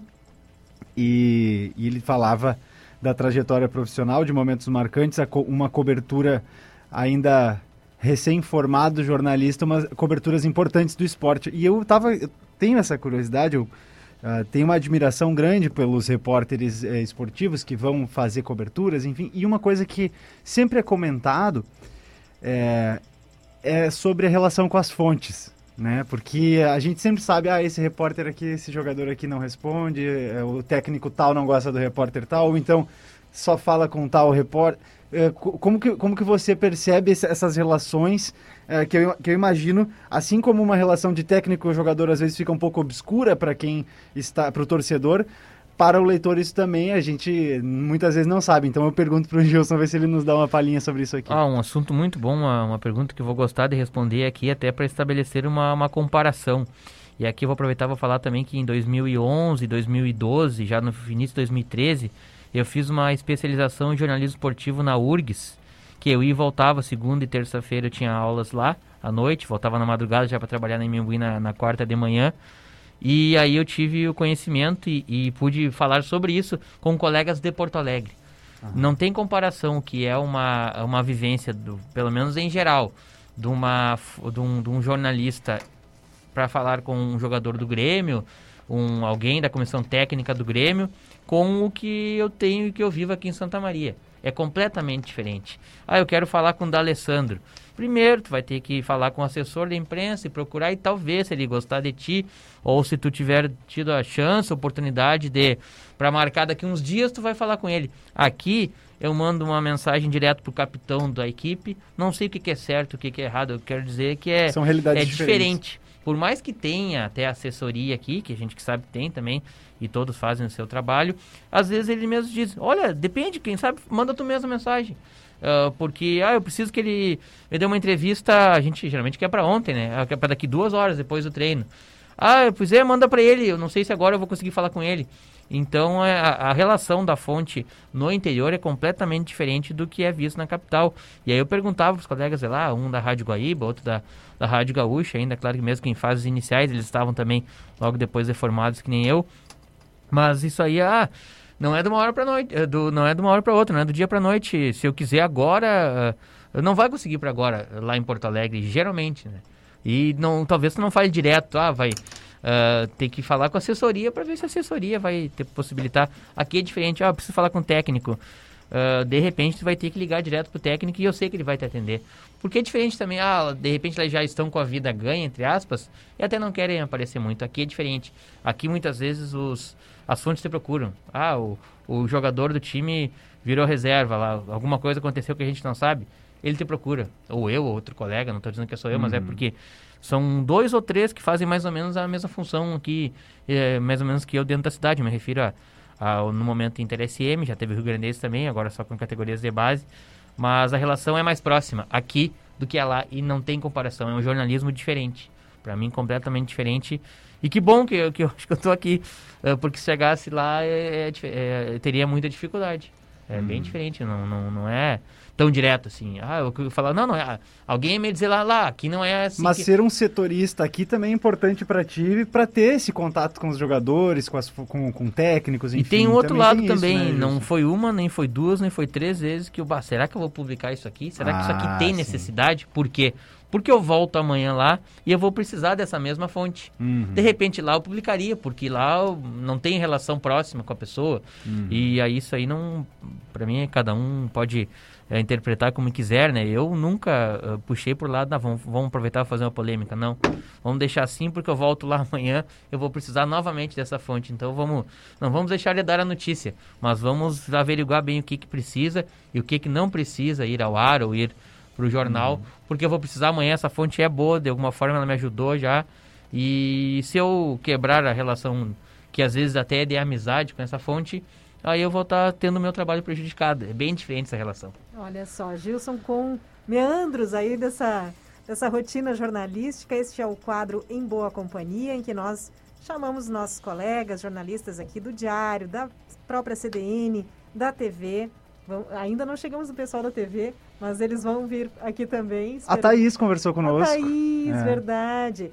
Então, Gilson, gostaria de te agradecer né, pela tua teu tempo, disponibilidade meio essa rotina toda corrida que é no domingo para fechar a edição de segunda-feira e te pedimos uma mensagem, uma, uma reflexão, alguma coisa relativamente curta para quem está escutando sobre o, o, jornalismo esportivo. Quem quer investir, quem né, se interessa por essa área, o que, que tu tens a dizer para essas pessoas, futuros colegas, quem sabe?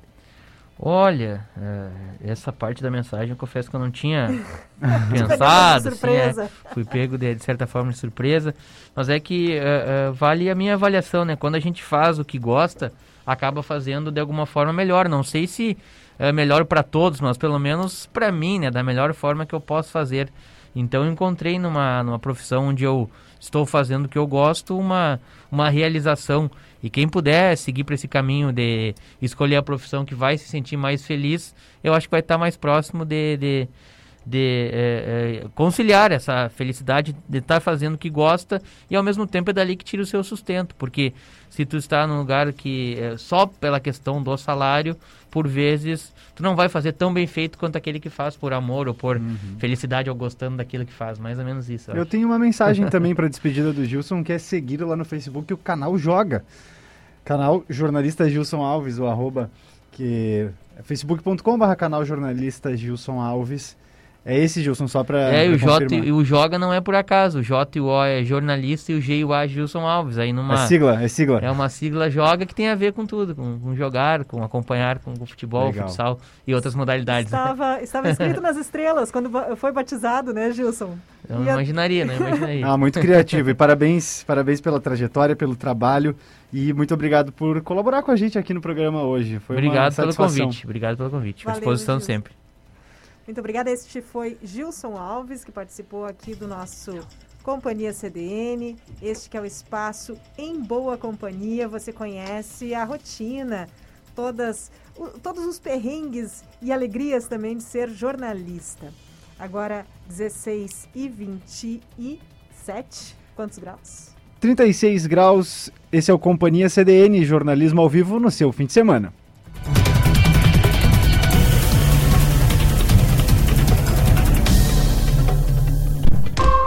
Ganhe uma experiência única no Recanto do Maestro. Indique a Nilo Imóveis a um amigo e ganhe hotel, jantar, acesso a termas romanas e mais. Acesse imobiliarianiloimóveis.com.br. Se tem tecnologia avançada para resultados seguros e testes para Covid em até 12 horas, então é Pasteur. Se é o único em Santa Maria com certificação ISO 9001 e acreditação PALC, então é Pasteur. Se tem resultados no aplicativo ou no site, então é Pasteur. Se tem 11 unidades de atendimento, então já sabe, né? É Pasteur. Laboratório Pasteur. Estar perto é o nosso melhor resultado. Santa Maria, São Cepé e Agudo. Verden Gestão de Frotas proporciona o rastreamento de seus veículos e soluções exclusivas de monitoramento de máquinas agrícolas. Com nosso sistema, você recebe informações em tempo real, garantindo respeito às normas de trânsito e políticas da sua empresa. Contato no fone 3307 0061 ou em nosso Instagram, verden.agr. De segunda a sábado, você acompanha o maior e mais completo telejornal de Santa Maria e região. Com a apresentação de Kellen Caldas e Vilceu Godoy, o Jornal do Diário vai ao ar das 6 às 7 da tarde, ao vivo. Reportagens sobre os mais variados fatos, análise de colunistas e muita informação. Assista ao Jornal do Diário nos canais 26 e 526 da NET Claro, nas redes sociais do Diário e ouça pela CDN no 93.5 FM. Olá, eu sou Leonardo Sagrilo Santiago, advogado criminalista, professor universitário e hoje eu quero te fazer um convite. Vamos juntos criar oportunidades para transformar a sua vida? Na FAPAS, temos professores capacitados, temos aulas com situações reais de aprendizado e uma estrutura moderna e ampla esperando você.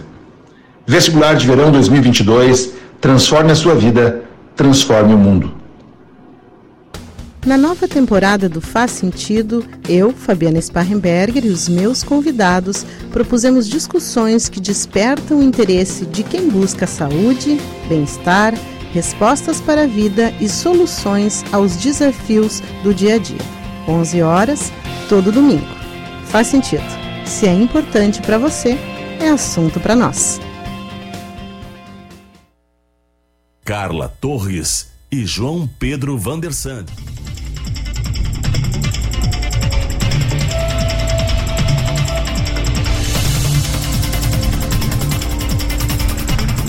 Voltamos com Companhia CDN, o programa que te acompanha aos sábados e domingos, agora 16 e 32 36 graus a temperatura em Camobi. E chegou a hora dele, Márcio Grings, aqui no Companhia.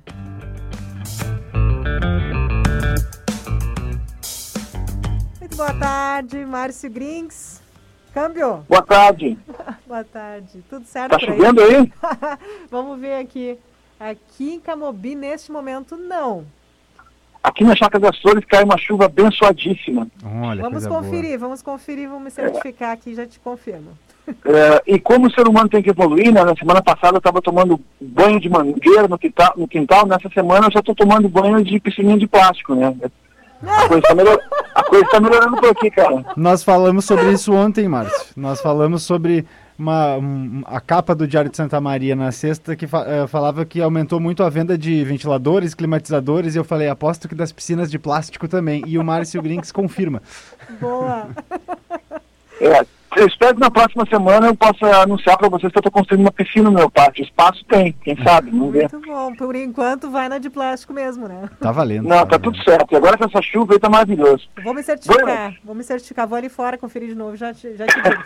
vamos lá, Márcio, o que, que tem por ela? Olha só, eu tô aqui para falar dos 45 anos de Animals. Um disco do Pink Floyd que nunca saiu do meu toca-discos, né? E, inclusive, a música do Pink Floyd, para mim, é uma música que envelhece como um bom vinho, né? é, essa sensação de que é, com o passar do tempo ela se torna melhor, né? que, que realmente é, o- é o que faz da, de uma boa música. Quando a gente conseguimos sacar que a música realmente é interessante, quando tu ouve um espaço de tempo, ela parece que ela está melhor ainda, né? É, e não é por acaso que os discos do Pink continuam vendendo milhões, né? É, e eu acho que muitas dessas letras mantêm um raro frescor. Eu acho que, inclusive, muito do- dos temas do Pink Floyd continuam aí, de- de- dialogando com dilemas atuais da, da nossa vida, né?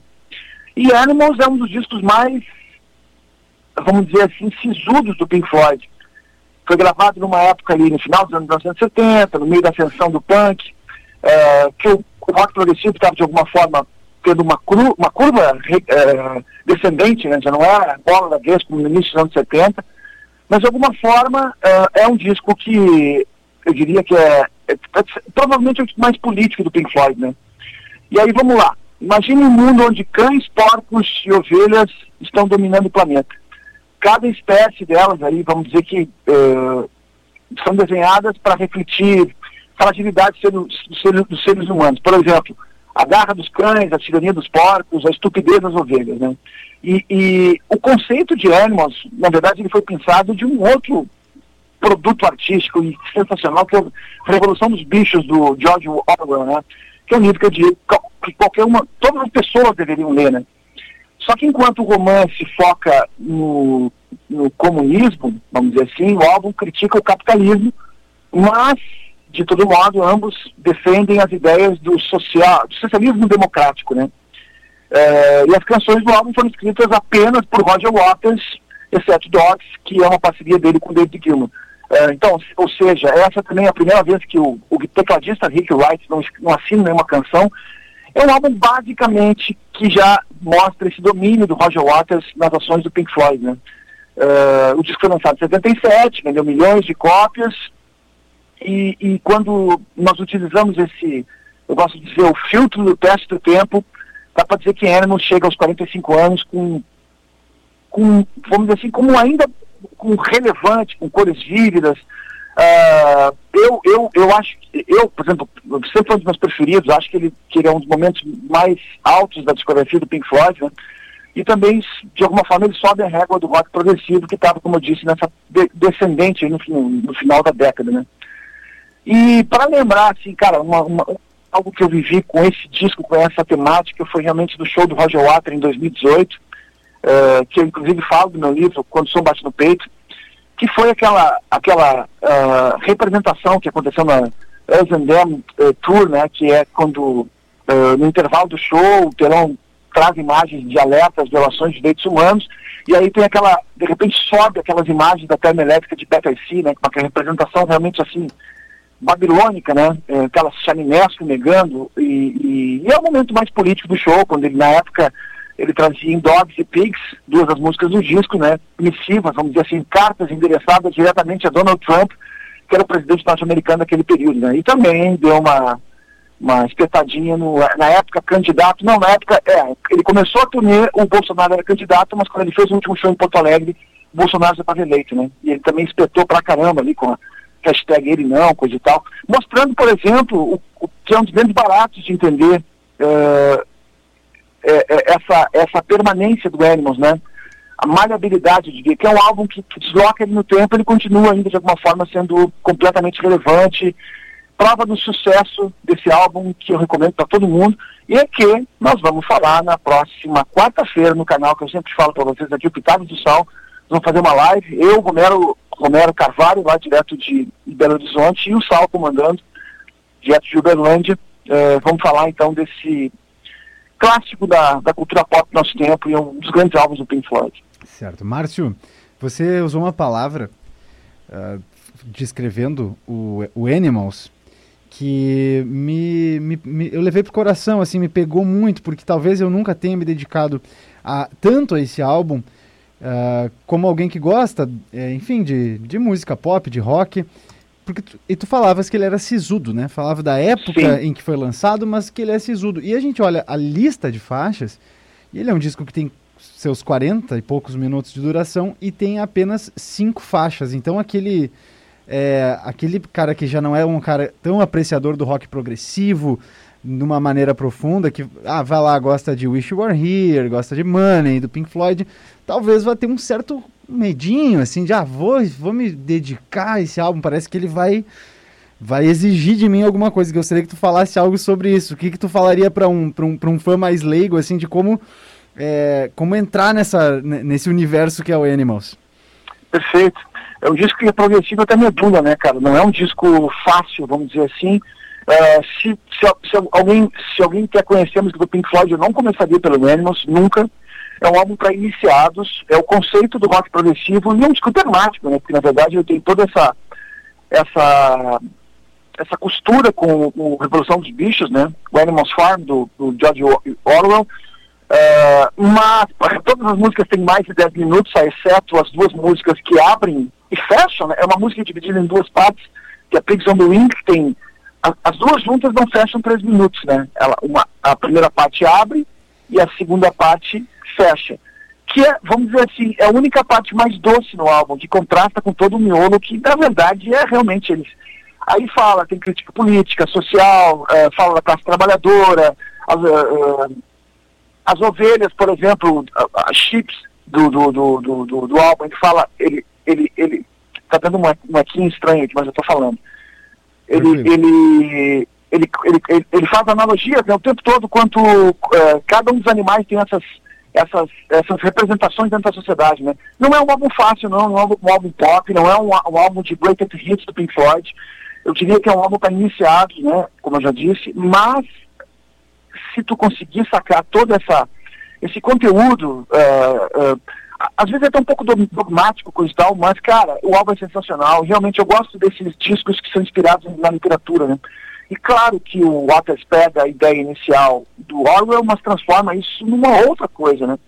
Isso que é o grande barato, né? Um desdobramento, ou seja, são, são obras paralelas também, de alguma forma, né? mas que, que as duas têm recados que têm, têm de semelhanças e similaridades, vamos dizer assim. Mas é um álbum dificílimo, concordo contigo, João, mas que vale a pena parar. Bom, esse conceito de hoje que as pessoas não ouvem mais álbuns, né? Tudo virou playlist, mas se você dedicar 45 minutos do seu tempo para ouvir o, o, o Animal, saca, tentando prestar atenção nas letras, é, pensando no contexto histórico e, no, e na maleabilidade do álbum, né? porque ele continua atual. Todos, tudo aquilo que o Waters fala nesse álbum continua ainda valendo, né? continua super atua, é, atualíssimo, eu diria, inclusive. Márcio, é, só para confirmar, tá? Para te responder com mais certeza, eu fui ali conferir. Não chegou ainda, talvez como está aí na chácara, mas a chuva acho que está chegando sim aqui em Camobi. Aqui a chuva já está cerca de 10 minutos, ah, uns 15 minutos talvez, chuva, a chuva foi boa, o meu jardim vai agradecer demais, a, a, vegetação certamente vai ficar mais verde, mas não vai sanar o problema que nós estamos tendo, né, a falta de chuva, mas tudo bem. Foi abençoada a chuva que o tempo estava muito, muito quente mesmo. Márcio, e sobre este álbum e também outros, não só do Pink Floyd, mas de outras bandas que também trabalham trabalhem com o progressivo, me parece que as pessoas precisam estar preparadas para músicas longas, não é verdade? É, eu acho assim, ó, é que no, no, conceito de hoje, e veja bem, é, tudo, o, o, mundo de hoje é completamente diferente do mundo quando o Animals foi lançado, vamos lá, né? Uh, as pessoas paravam para ouvir discos, tinham experiência da capa, e a capa de Animals é uma. Tem uma história sensacional da capa que eu tenho que falar antes, de, mas enfim. É, a experiência visual, a experiência realmente uh, de ouvir um álbum, ele, ele, tem, ele tem interligações, né? as faixas conversam uma com as outras, os temas voltam. Então tudo isso realmente precisa, as pessoas precisam, precisam dedicar tempo para ouvir isso, né? Para sacar a, a, mensagem do álbum. E, pô, três minutos, o, a, o conceito da canção pop é claro que não dá para ampliar muitos temas, né? Olha, cara, eu acho sensacional uh, esses discos de alguma forma. O, e, e, um dos grandes méritos do rock progressivo, por mais que ele seja às vezes enfadonho, realmente é, muitos álbuns realmente não funcionaram, assim, são pretensiosos. Não é o caso do Animals, ele, é, uma, ele é tudo menos pretensioso, né?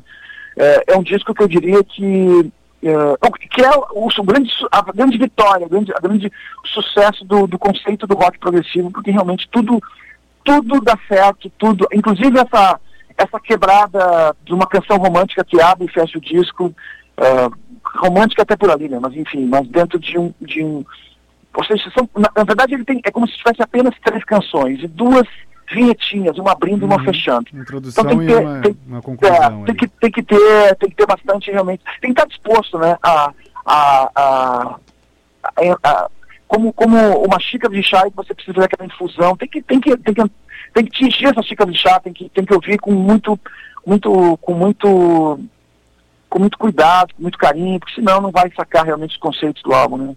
E uma coisa que me parece importante, eu não sei se vocês já tocaram neste ponto, enquanto eu fui ali olhar a chuva e voltei, mas me parece importante, no contexto do Pink Floyd, situar Animals entre Wish You Were Here e The Wall, né? Então fica bem no meio dessa, dessas duas obras também fundamentais, né? É, não, e aí talvez que o, o, o Animals ele fica atrás da preferência dos fãs, de, de quem está começando a ouvir Pink Floyd. Porque nós estamos falando de dois discos avassaladores, né? E aí, e aí esses dois álbuns, por exemplo, dialogam já com o pop, já não é o conceito de progressivo mais rígido, vamos dizer assim, mais xiita, né? É, é mais aberto a outras coisas, né?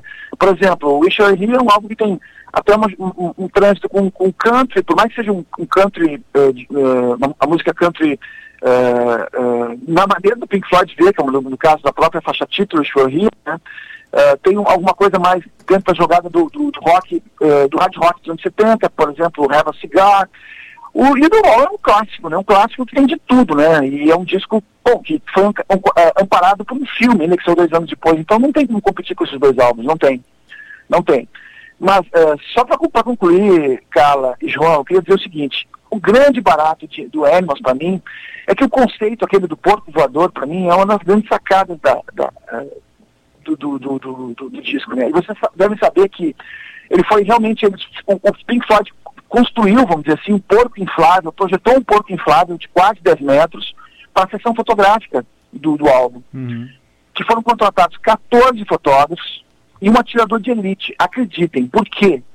Porque se esse porco ele estava com todo ele amarrado com cordas, coisa para fazer a foto, e que se esse porco de 10 metros, ah, por um acaso acontecesse dele de, de- de- de algum tipo de crepe, esse porco voar, ele poderia inclusive, pô, ah, tinha, que ser. ah, o tráfico alguma coisa, é isso? é, e aí, e aí eu sei que mudaram uma sessão de fotos e o tal do atirador de elite não estava lá. E o que aconteceu? O porco fugiu. O porco fugiu. Cara, ele subiu mais de 5 mil metros, ficando numa fazenda milhares de quilômetros adiante. né? Bom, é óbvio que o controle de tráfego não foi avisado, o Pink Floyd foi parar no- nos, nos noticiários, e no final das contas a imagem do porco voador na capa foi feita em estúdio, não numa foto né, do, da, da, da termoelétrica de Battersea, o que não, não impediu de imortalizar essa imagem como uma das mais icônicas do Pink Floyd da cultura pop do nosso tempo. Me lembrei daquele ditado dos Estados Unidos, corre por lá, pelo when pigs fly, né? When pigs fly, é, quando os porcos voarem. Então, para coisas muito absurdas na vida, ah, vou fazer isso quando porcos voarem. Talvez você É. Inclusive, inclusive a música Pigs on the Wing, o Waters faz uma citação semelhante a essa. A, tu- a tua relação está muito certa. É, e é exatamente isso. é, é- essa simbologia do- dos animais eu acho sensacional. Né? Bom, para começar pelo Orwell, que foi o cara que criou isso, né? Sim. E pelo Waters que conseguiu, de alguma forma, dar uma continuidade a esse conceito e, e, e funciona muito bem no álbum. E assim, é, é, Carla, João, é um disco realmente sensacional. Vamos lá, né?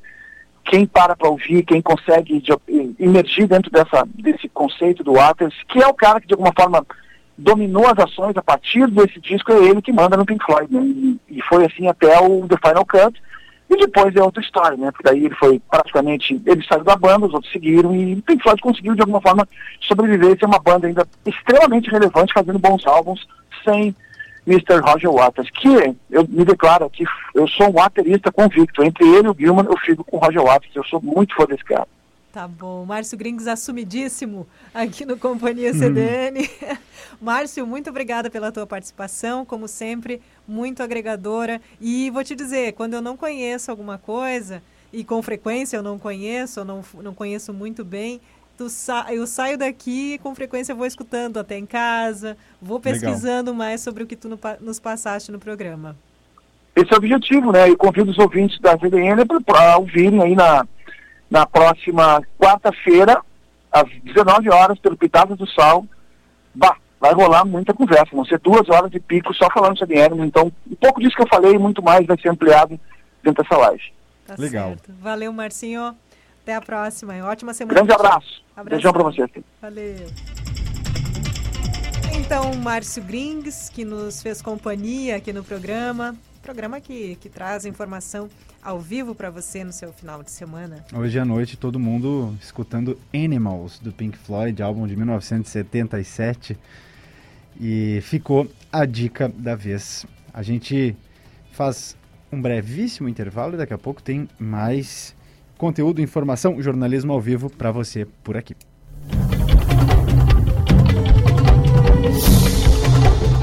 Pampeiro, visite-nos e conheça a nova Volkswagen. Modelos repletos de tecnologia, conectividade, combinados com segurança e desempenho. Surpreenda-se com o Taos, o seu novo SUV W. T-Cross, vencedor do maior comparativo da história da revista Quatro Rodas. E deixe seu coração bater mais forte com os esportivos da linha GTS. Pampeiro, sua concessionária Volkswagen em Santa Maria e região. Rua Serafim Balandro, 1133. Ou baixe o app da Pampeiro para saber mais. No trânsito, sua responsabilidade salva vidas. Volkswagen. No programa Meu Pet é Pop, o seu melhor amigo tem o espaço que merece. Todos os sábados na TV Diário e Rádio CDN, às 15 horas, uma edição inédita do Meu Pet é Pop. Não perca! Amor, vamos lá na Goods rapidinho? Preciso comprar um presente, umas coisinhas para decoração aqui de casa. Bora? Hum, sei, rapidinho. Conheço essa história. Vai você lá, amor. Mas você não tá sabendo? Agora a Goods e a Casa Cook estão juntas. E eu sei que você ama a Casa Cook. Enquanto compro, você pode dar uma olhada nas novidades de cozinha. Sério? Que baita novidade! Vamos sim, agora! Oba, prometo não demorar. Capaz, amor. Não tem pressa. Escolhe com calma. Tem tanta coisa linda lá. Agora juntas, Goodies e Cookie, ainda mais criativas, em três endereços: Santa Maria Shopping, Royal Plaza e uma nova loja na Avenida João Luiz Pozobon. Os principais fatos da semana e a forma como eles interferem na vida dos santamarienses são abordados por mim, Viviana Fronza, e pelos meus convidados no programa Análise. Todo sábado, às 10h30 da manhã, traremos informações do que é notícia e os assuntos que vão movimentar a agenda do fim de semana. Análise, a voz da repercussão dos fatos da semana. O cooperativismo é uma história de união. Mostra onde podemos chegar quando caminhamos juntos. Nós da Cotricel sabemos que a resiliência somada à cooperação constrói o futuro. Seguiremos superando obstáculos e levando a força do agronegócio para o mundo. Cooperamos cuidando uns dos outros, para o desenvolvimento de todos. Cotricel, há 64 anos, sempre ao lado do produtor rural. DNA, o programa que revela a identidade da nossa gente em entrevistas comandadas pelos jornalistas Cassiano Cavalheiro, Camila Cunha e Luísa Neves. História de vida, projetos e iniciativa de pessoas que fazem a diferença para a nossa comunidade. De segunda a sexta, às 16 horas, aqui na CDN 93.5 FM. DNA, a identidade da nossa gente. Carla Torres e João Pedro Vandersand.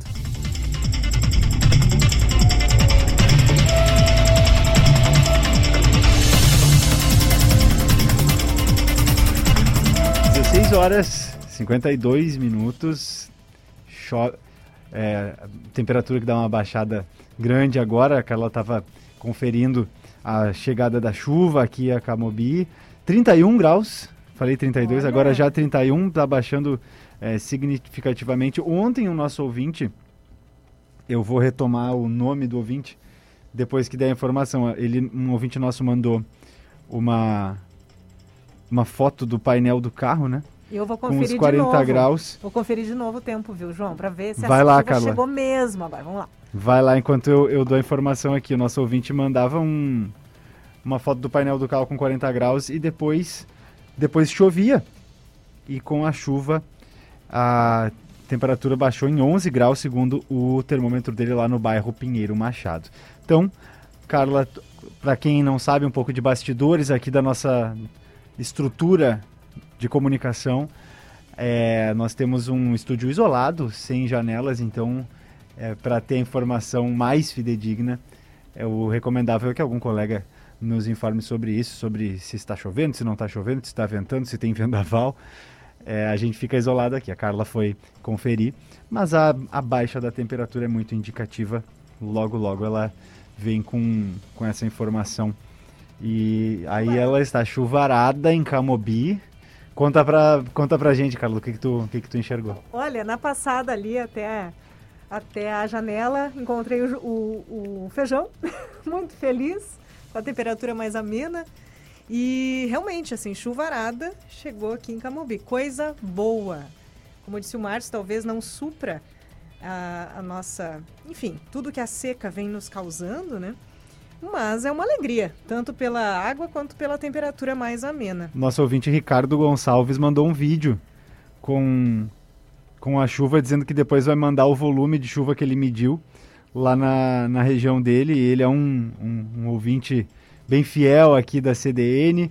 Então a gente manda o um abraço aí para o Ricardo Gonçalves. Valeu pela, pela audiência. Isso que a gente tem feito, né? O nosso ouvinte tem nos informado muito nesses muito últimos dias. Essa interação do rádio é a magia do rádio também, né? É o que deixa gostoso de escutar esse veículo que a gente ama tanto. Exato. Ontem, como disse o João no início do programa, essa interação muito intensa.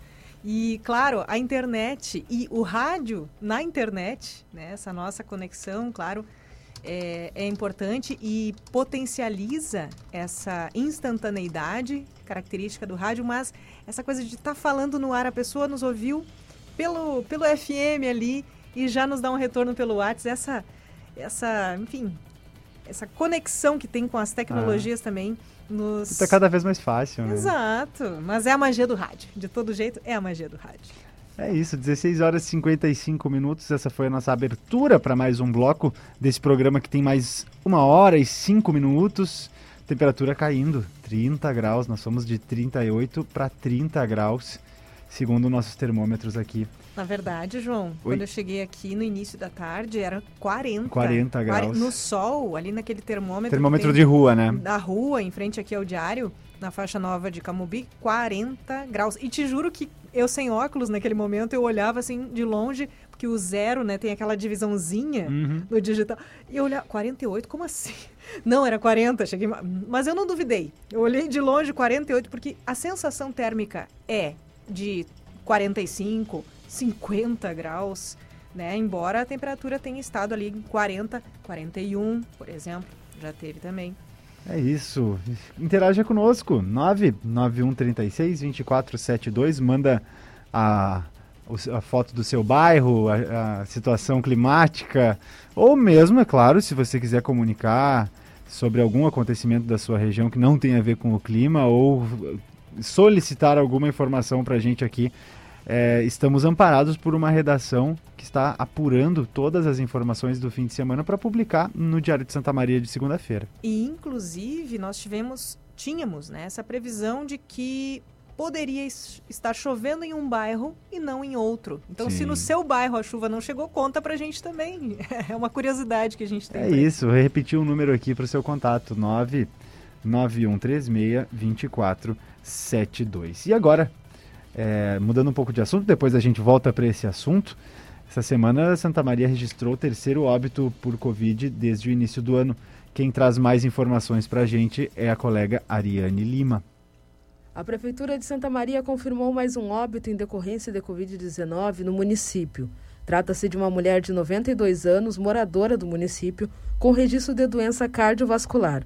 Ela deu entrada no complexo hospitalar Astorgildo de Azevedo em 16 de janeiro. No mesmo dia, teve diagnóstico positivo para Covid-19. O óbito ocorreu no dia 17. O executivo não informou a situação vacinal da paciente. O caso foi incluído no último boletim epidemiológico divulgado esta semana, quando Santa Maria chega à marca de 838 mortos em decorrência da doença desde o início da pandemia. Com a atualização, o município registra o terceiro óbito com o diagnóstico de Covid em 2022. O primeiro óbito ocorreu no dia 14 de janeiro. Na segunda-feira, a prefeitura divulgou o segundo óbito, uma mulher de 72 anos, moradora de Santa Maria e com histórico de doenças cardiovascular e neurológica. Para a CDN, Ariane Lima. Ariane Lima com a informação do terceiro óbito por Covid-19 em Santa Maria este ano. E o Rio Grande do Sul solicita ao Ministério da Saúde que não feche leitos de UTI Covid. 1.057 dessas unidades devem passar, parar de funcionar no estado a partir de fevereiro. Quem nos conta mais sobre isso é o repórter Leonardo Cato. O Rio Grande do Sul pode ter uma redução de leitos de UTI Covid a partir de fevereiro. Isso porque o Ministério da Saúde anunciou que vai deixar de custear algumas unidades. Em resposta, o governo estadual solicita à pasta federal que os leitos sigam funcionando diante da alta de casos. Seriam, ao todo, 1.057 leitos fechados. Há a possibilidade de habilitar 315 UTIs gerais para o tratamento da Covid. O déficit, porém, ainda seria de 742 unidades. Restariam 1.272 leitos intensivos operacionais para adultos e 178 para crianças. A Secretaria Estadual da Saúde ainda não informou quais cidades podem ter leitos fechados. O que o Estado argumenta é que a média semanal de confirmações de infecções por coronavírus aumentou mais de cinco vezes no Rio Grande do Sul na última semana. Em menor proporção, também há aumento de internações clínicas. Já nas UTIs, em 2 de janeiro, o estado registrou 238 internações. Doze dias depois, o número subiu para 321. Para a CDN, Leonardo Cato.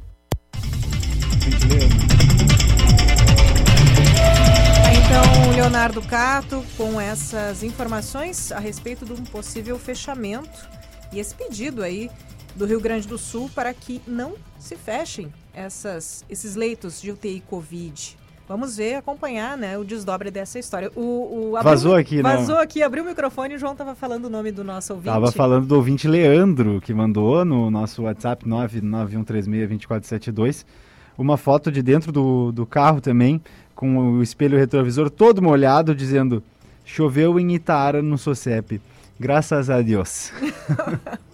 Muito bom, muito bom. Olha que o Wagner está nos trazendo a informação de que próximo ao Boi Morto também choveu. Esperamos então que essa chuva tenha sido generalizada. E a temperatura caindo, 29 graus agora. Ah, coisa boa. Gente, pelo amor de Deus, que horrível o calor. A, a, sensação térmica. Quem tem bichinho em casa, ah, eu sou cachorreira, sou gateira, né? Vou comentar aqui. Os bichinhos sentem muito, né, gente? É, dá pena de ver eles jogados, eles não falam, então a gente fica tentando ali descobrir, né, o que faz. Joga num ar condicionado, joga uma água por cima para ver se ameniza. A gente vive um desespero de calor e é muito, muito difícil, né? É isso, Leandro, obrigado pela sua participação. Ele manda fotos dos seus termômetros aí também. A gente quer, a gente quer essa interação é, com o nosso ouvinte para poder trocar informações e para se sentir sempre em contato com você que está conosco. Companhia CDN é jornalismo ao vivo no seu fim de semana. Agora 17 e 2, 30, 29 graus em Camobi.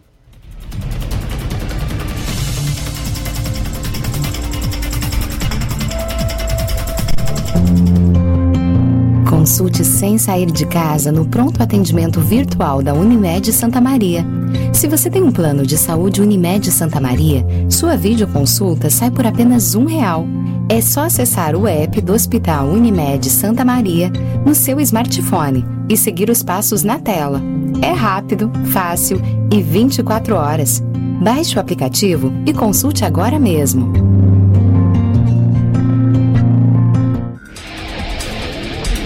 De segunda a sábado, às 5 e meia da manhã, eu, Felipe Baques, trago as informações que você precisa para sair de casa bem informado. No Primeira Hora, você vai saber como está o trânsito, a previsão do tempo, a agenda do dia, as notícias de polícia e muito mais. Primeira Hora, o jornalismo que pulsa no amanhecer da CDN.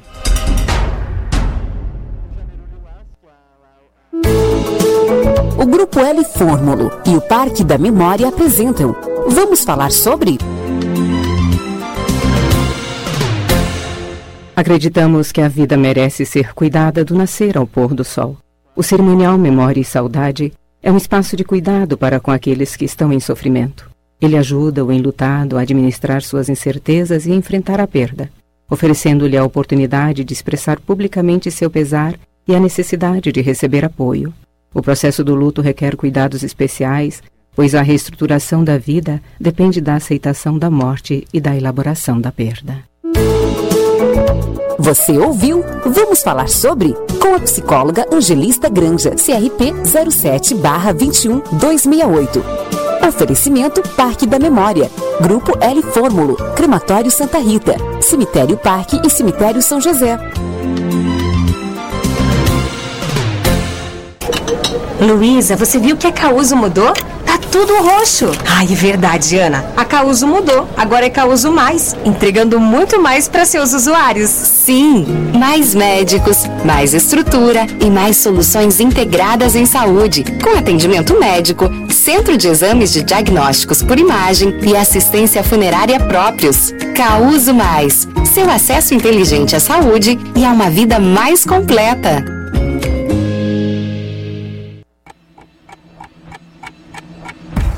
Nas tardes de domingo, às 14 horas, você está convidado para relembrar o passado junto comigo, Luísa Neves, e com o programador visual Walter Antônio Noal Filho, que pesquisa o passado santamariense. Te esperamos para falar sobre lembranças, histórias, acontecimentos e curiosidades de Santa Maria. Memória, um encontro com lembranças da nossa cidade.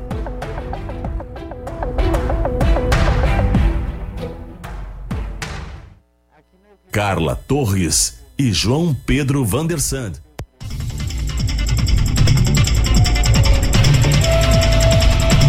Companhia CDN, 17 horas 5 minutos, temperatura em 29 graus, chuva que cai sobre vários, vários pontos da cidade. É, inclusive, mais um ouvinte aqui, o Luiz Fernando, Nando Trovão, ele mandou a mensagem que na Euclides da Cunha, ele está em frente ao estacionamento do Beltrame, ali na Euclides da Cunha, e mandou foto para a gente aqui da rua toda molhada e a chuva lá na região dele. Nossos ouvintes que têm nos atualizado aí sobre várias regiões da cidade, é, porque quando é, de, numa seca dessas, como a gente disse ontem, né, toda chuva é notícia. Com certeza. Companhia CDN, sempre aos sábados e domingos. Hoje vamos juntos até às 18 horas. E neste momento recebe, recebemos, eu ia dizer receberemos, porque é Gabriela, troquei aqui, Gabriela Perufo, editora do Diário, que nos traz tanto o que está acontecendo na, pela redação nessa tarde, as apurações, quanto alguns flashes do que vai ser a edição de segunda-feira do Diário. Tudo bem, Gabriela? Boa tarde, Carla. Boa, tarde. tarde, João. Boa tarde, tarde quem está conosco. Neste domingo agora chuvoso, ah, né? Antes muito quente. Então vamos lá, a gente começa falando justamente disso, de previsão do tempo. Acho que é o assunto do momento, esse calorão e até então a seca era motivo de preocupação para bastante gente. Então, um dos destaques do nosso site no dia de hoje é justamente isso: é uma previsão do tempo para a semana. Porque além de chover, eu imagino que outras pessoas, assim como a gente, devem estar se perguntando até quando vai esse calorão extremo, né? E aí a gente conta que a partir de quarta, quinta-feira, as temperaturas máximas, que têm sempre sido perto de 40 graus, vão dar uma trégua, vão dar uma amenizada. Não vai fazer frio, obviamente, mas elas vão ficar na casa de 28, de 30 graus na quarta e na quinta-feira, o que já é um alívio perto desses dias que a gente vem vivendo, né? Com certeza. A gente também fala sobre vacinação, como já é tradicional aqui em Santa Maria, os leitores, os ouvintes já, já são acostumados todo final de semana. A Prefeitura de Santa Maria divulga um cronograma com atividades de vacinação contra a Covid para as próximas semanas. Tem a segunda e a terceira ação para vacinação de crianças, começou na semana passada, vai ser essa semana a segunda e a terceira ação na quinta e na sexta-feira. Lembrando que neste primeiro momento seguem as crianças de grupos prioritários, né, que são crianças com comorbidades ou crianças que tenham deficiência. E os pais ou responsáveis dessas crianças precisam até amanhã, ao meio-dia, entrar no site da prefeitura e fazer um pré-cadastro. É, essas primeiras ações, elas só acontecem para essas crianças pré-cadastradas, né? Não adianta chegar lá no local de vacinação no dia sem ter efetuado o pré-cadastro, é muito importante. E a gente conta também um pouquinho uh, o que, quais são as reações mais normais mais comuns que não são motivo de preocupação, né? Dor no braço ou sintomas semelhantes a de um resfriado, de uma gripe podem acontecer, tá na bula da vacina, inclusive. E a gente conversa com uma médica infectologista infantil, pediátrica, né? Que ela conta algumas dicas e, e é válido lembrar que ainda assim a vacinação infantil é o melhor caminho para prevenir a Covid. Nesse momento que todos os outros grupos encontram-se em grande maioria vacinados, as crianças ficam mais vulneráveis especialmente por causa da Ômicron. A gente já falou aqui outros dias de crianças que estão, crianças saudáveis, sem comorbidades, que estão internadas por causa de Covid. Então, quem puder aí, leve filho, sobrinho, afilhado, irmão mais novo, né, para claro. que faça a vacina. E também tem a vacinação da semana, quem ainda não fez terceira dose ou alguma das outras doses, Pode fazer por agendamento. Ao longo de toda essa semana são quatro ações por agendamento. Começou na semana passada em formato de teste, deu muito certo, as pessoas aprovaram, ficam menos tempo esperando a sua vez. E a novidade é que aqui em Santa Maria começa a aplicação de quarta dose para os imunossuprimidos, que é uma coisa que a gente vem há um mês falando e finalmente vai começar então nessa semana. É, parece, não, não sei, né? Mas me parece que vamos ter vacinação a cada três meses prioridade para esses grupos. Três, quatro meses quando a gente vê. Daqui a pouco tem a quinta dose. Não, não sabemos, né? Vamos aguardar. Pois falávamos, né? E uh, outro dia aqui na rádio, justamente sobre isso. Será que a vacina da Covid vai ser como a da gripe ou até com maior frequência, né? De, de tomar periodicamente? É algo que eu gostaria de dizer aqui agora, mas essa resposta não tenho. Acho que a ciência segue investigando, Sim. segue pesquisando, né? Mas se tiver que fazer para proteger a nossa saúde, faremos, fazer, né? né? Vamos fazer. E uma, um detalhe, né, que eu acho que é interessante a gente lembrar: quem pegou Covid de novo, que nem eu tive, pela segunda vez agora, há cerca de 20 dias, começaram sintomas, tem que aguardar um mês quatro semanas para fazer a sua terceira dose, se ainda não fez. Eu estava a ponto de fazer, vou ter que esperar aí mais essa uma semana para fazer, né? É, válido lembrar desse intervalo, né? Como tem vacinação constantemente, sempre estão tendo ações, tem que fazer a contagem do tempo e observar o período para evitar qualquer tipo de problema. A gente também fala, né, Carla e João, lá no site, tem, a gente fala ah, sobre outras coisas que aconteceram no final de semana.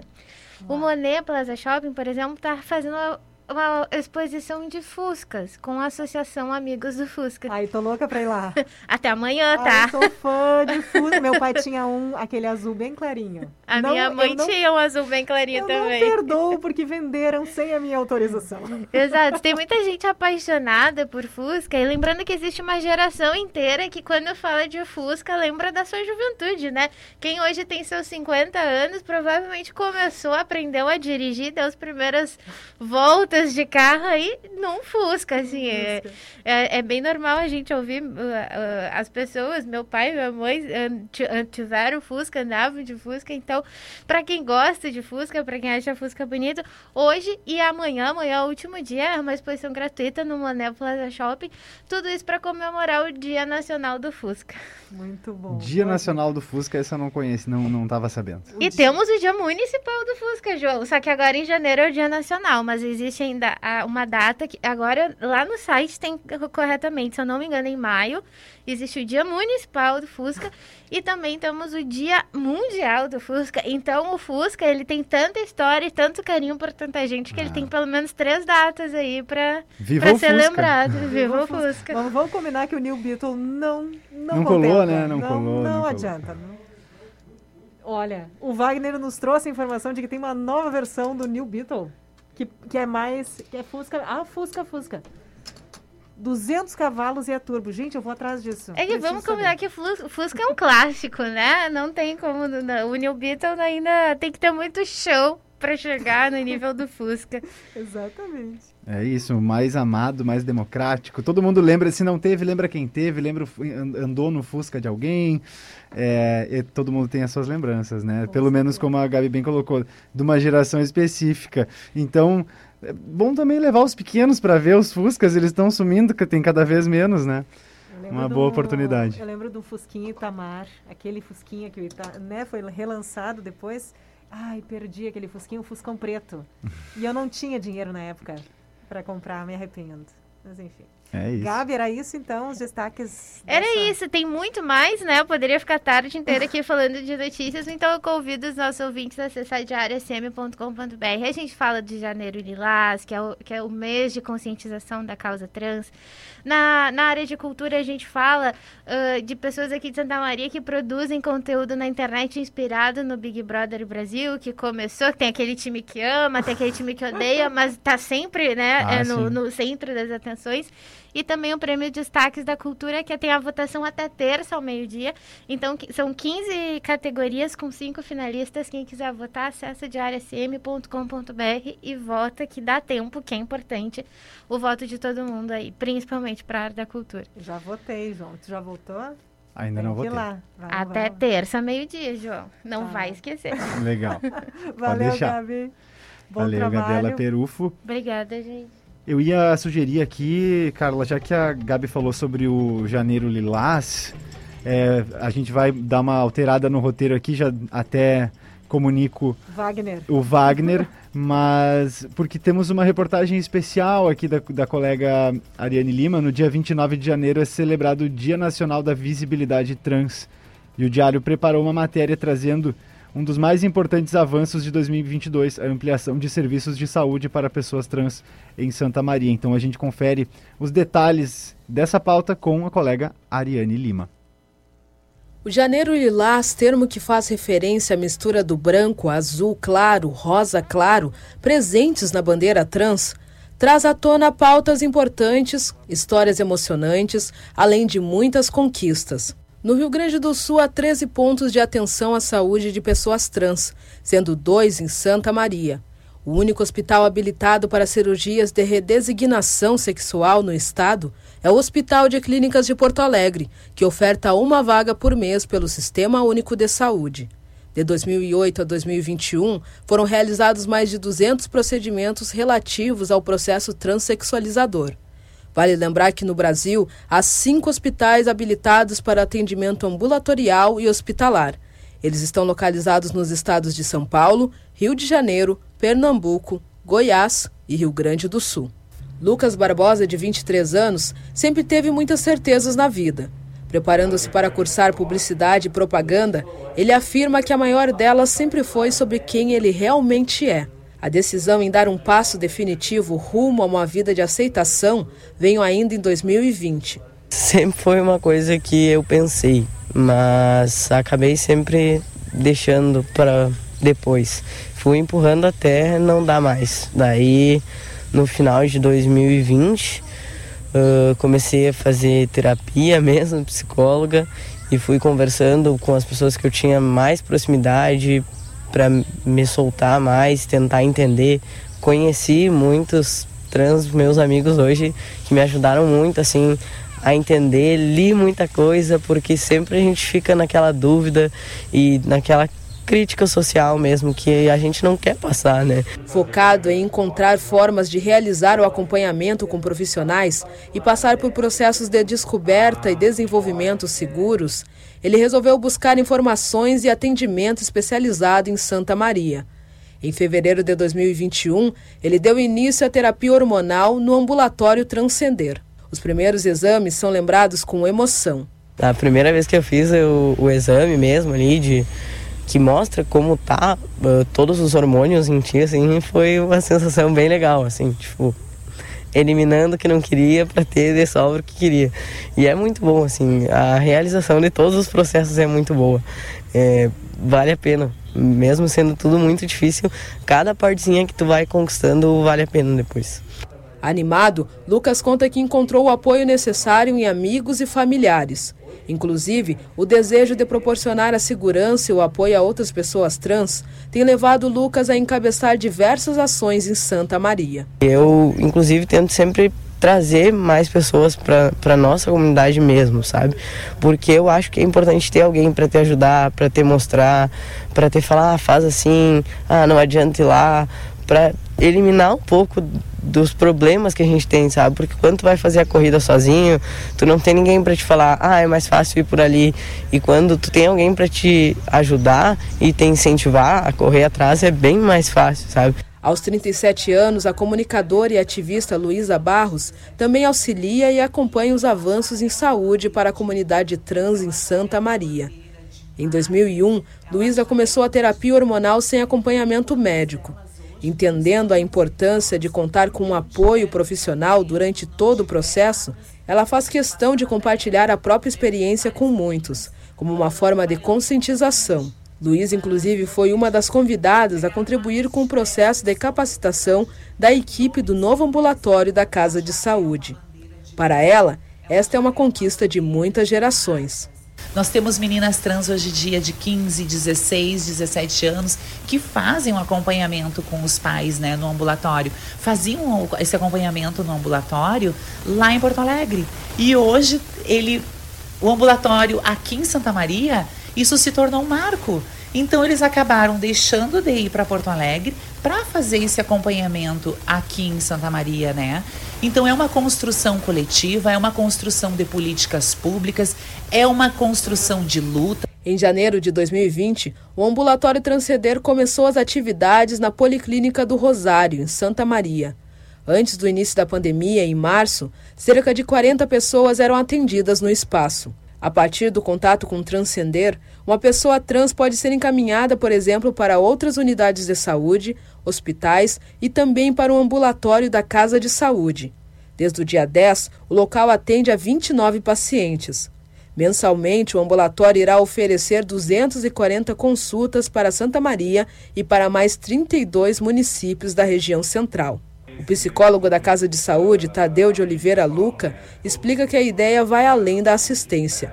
Envolve criar um espaço seguro para esta população. Eu digo que é uma ironia a gente falar em cuidado humanizado, sendo que a gente está lidando com seres humanos. Né? Então, a gente ainda tem que falar sobre isso, né? sobre o cuidado humanizado. E essa população precisa é disso. Então, o ambulatório trans ele vem com esse objetivo, tratar essas pessoas de forma humana. Né? A gente está aqui no serviço 100% SUS, né? então que fala sobre os princípios da universalidade, da integralidade, da equidade. Então é, é, é, é bizarro a gente imaginar que é uma população que não tem acesso né, a este serviço e por questões de preconceito, de julgamento. Então, o ambulatório trans ele vem justamente para fortalecer né, essa população, fazer com que elas tenham sim né, garantido esse direito delas à saúde. As histórias de Lucas e Luísa são apenas algumas entre tantas outras que ainda merecem ser ouvidas e celebradas. Afinal, o Janeiro Lilás é apenas o pontapé para mais um ano de diálogo sobre luta, respeito e diversidade.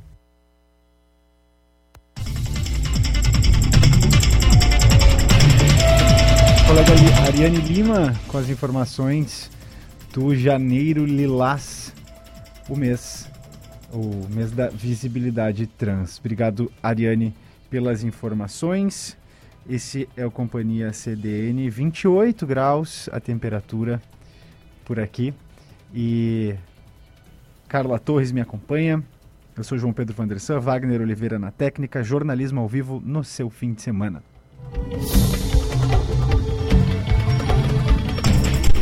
Na Unicred Ponto Capital, suas escolhas transformam o meio ambiente, a sociedade e seus investimentos. São diversas formas de participar e contribuir para um mundo mais sustentável. Cooperados de cada agência concorrem a bicicletas, patinetes e projetos fotovoltaicos. E no sorteio final, todos concorrem a uma bike elétrica e a uma BMW i3. Aproveite o cupom para novos associados. Suas escolhas transformam. Participe! Quer informação sempre atualizada e debates sobre os fatos mais relevantes do dia? Então o programa F5 foi feito para você. De segunda a sexta, às 10 da manhã, os jornalistas Pamela Rubim Mate, Rodrigo Ricordi, Felipe Baques e Maurício Araújo vão trazer conteúdo de qualidade para você além da participação especial do advogado e economista Lúcio Antunes. F5 Atualização e debate sobre os principais fatos do dia.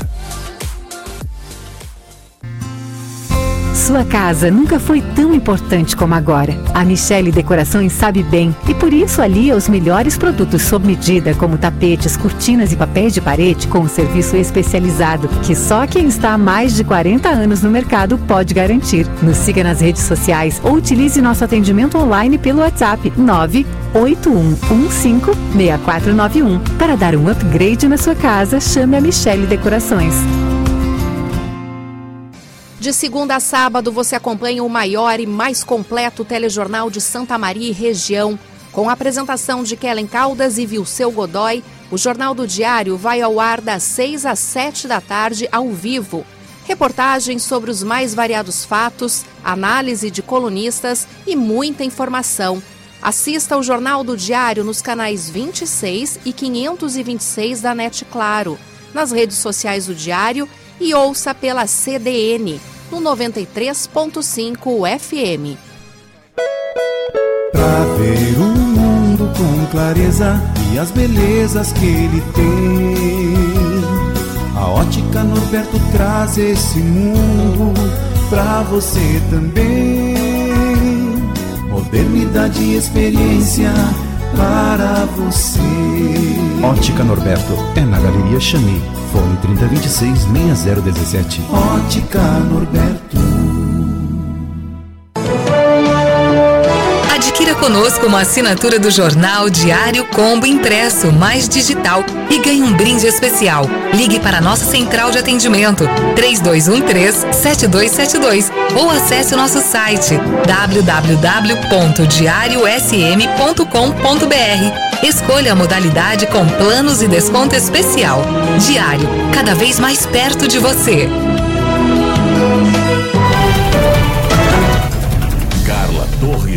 E João Pedro Vandersand.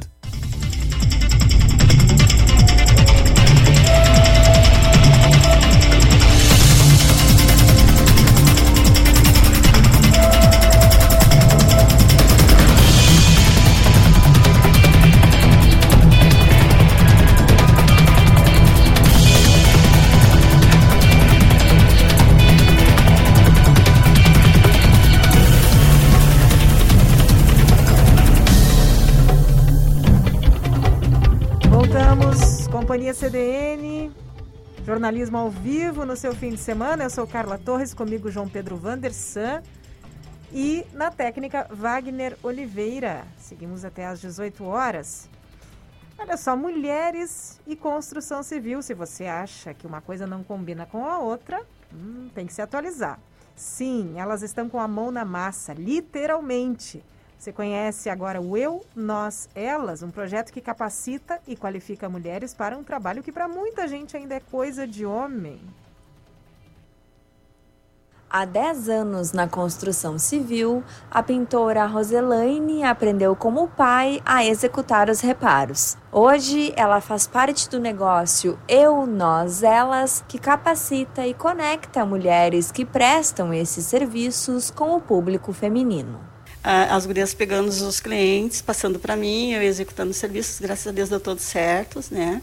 E o pessoal também começou a assumir essa ideia de mulher, né? Mais confiança na sua casa, né? A pessoa mais indônia. E mulher com mulher é mais fácil, né? A conversa, qualquer probleminha que tenha. Se você tem uma criança em casa também, né? Porque eu sou mãe, criei meus filhos, né? Então, é, fica uma relação bem mais, assim, tranquila, eu acho. E de confiança porque a gente chega, conversa com a pessoa, uh, demonstra né, o verdadeiro é o nós, que nós somos, o que nós fazemos. E eu tenho o costume de muito explicar para o cliente. Tudo que eu for fazer, eu explico direitinho, que é para ele entender né, o que eu estou executando e ter a confiança de ah, a Rosa está fazendo o serviço, eu sei que a Rosa vai fazer bem feito. O negócio social Eu, Nós, Elas foi criado durante a pandemia para capacitar e agenciar mulheres da construção civil. Atualmente, são cinco prestadoras de serviço disponíveis para executar o trabalho ao público feminino.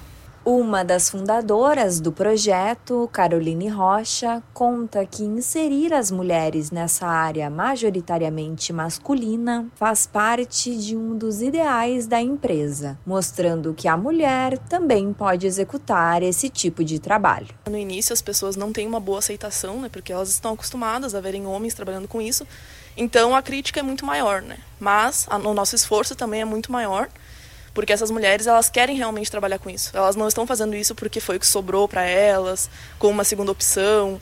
Elas realmente estão indo para essa área porque elas têm interesse. Então, a tendência é que elas sejam profissionais muito boas, porque elas buscam se profissionalizar, elas buscam se capacitar. Então, a gente tem isso a oferecer, uma mão de obra com realmente qualidade, e esse vai ser nosso diferencial que ao longo do tempo vai confirmar que mulher pode fazer isso sim. Os treinamentos ocorrem aos sábados e ensinam sobre elétrica, hidráulica, pintura e até mesmo o manuseio das ferramentas. As inscrições podem ser feitas pelo telefone 5599943 2807.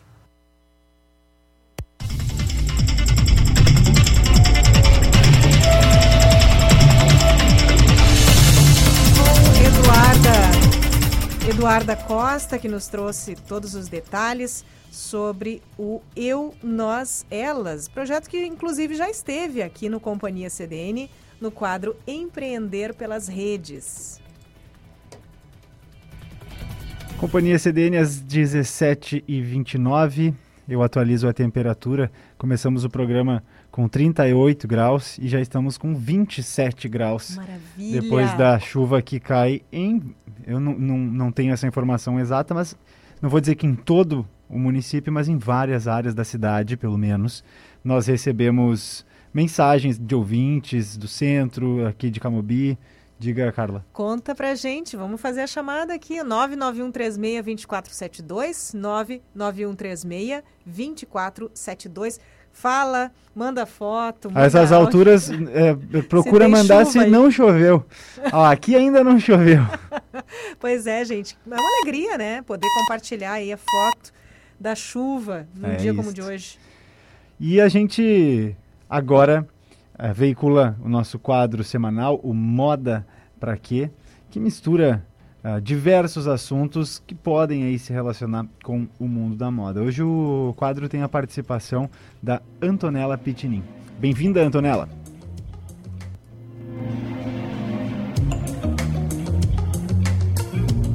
O tema sustentabilidade sempre foi e sempre vai ser um tanto polêmico.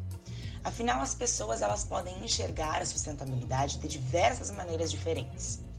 Pode-se dizer que a moda sustentável são roupas, calçados e acessórios que são fabricados e comercializados de maneira que cause o menor impacto social e ambiental. No entanto, ter ou tornar o teu guarda-roupa mais sustentável é muito mais fácil do que tu imaginas, levando em conta, é claro, que a roupa mais sustentável é aquela que já existe. É isso mesmo. Usar e cuidar o que já temos, garimpar peças em brechó, transformar peças e pegar emprestado são algumas formas simples extremamente eficientes de consumir e praticar uma moda sustentável e consciente. Vai dizer, quantas vezes tu não pegaste aquela peça emprestada? E garanto que nem fazia ideia do quanto estava fazendo bem para o meio ambiente, uma vez que não saía para comprar mais uma peça, né? Uh, usar apenas uma vez e depois deixar tirada lá no fundo do guarda-roupa. A moda sustentável tem crescido no Brasil especialmente por conta da mudança que está ocorrendo na percepção do consumidor, que deseja cada vez mais diminuir o seu impacto e contribuir para a construção de um mundo mais consciente. Se tu é uma dessas pessoas e quer saber como aderir à moda sustentável, que tal mudar agora a forma de ver e usar as suas roupas? Bora fazer troca de roupas esquecidas no guarda-roupa por anos com os amigos, consertar buracos daquele tricô, transformar um vestido que tu amas, mas não usa mais, em uma saia. Experimentar tintas naturais para repaginar aquela camiseta que está com uma manchinha. Eu sou Antonella Pitininho e você pode me encontrar no arroba Antonella Pitininho no Instagram. No próximo domingo, a partir das 17h30, o encontro é com a Lê. Um excelente restinho de domingo e uma semana incrível para todos nós.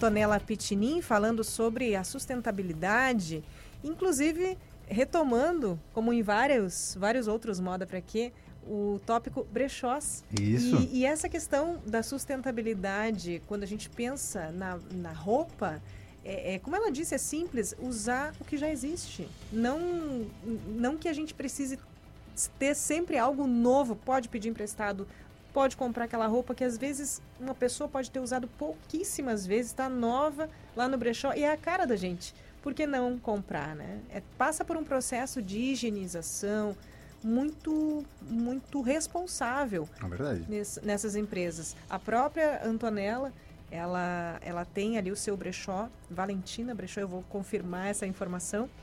É, e é um processo muito responsável, né? Cada peça recebida para que ela possa ser encaminhada a, a outra pessoa. Então, vamos pensar sobre isso. Eu mesma já tive preconceito com brechó. Achava, eu sou daquelas que, que gostam de pensar, ah, a energia da pessoa.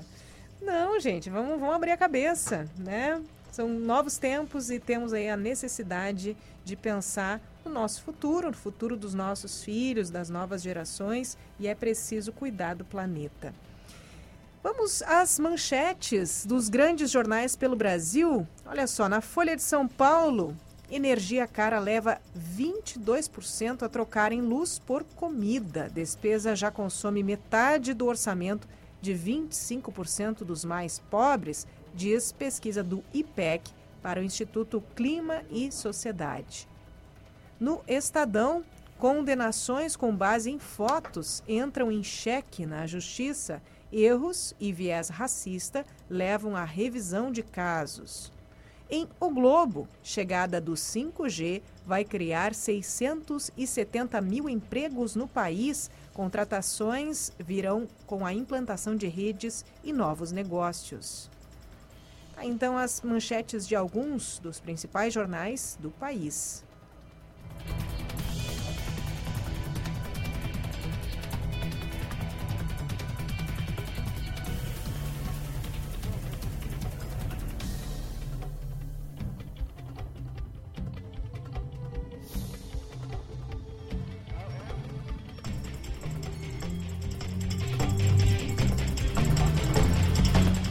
25 para as 18, 27 graus a temperatura aqui em Camobi. Chove em Camobi, finalmente a gente não via a chuva dar o ar da graça há tanto tempo e nesse volume.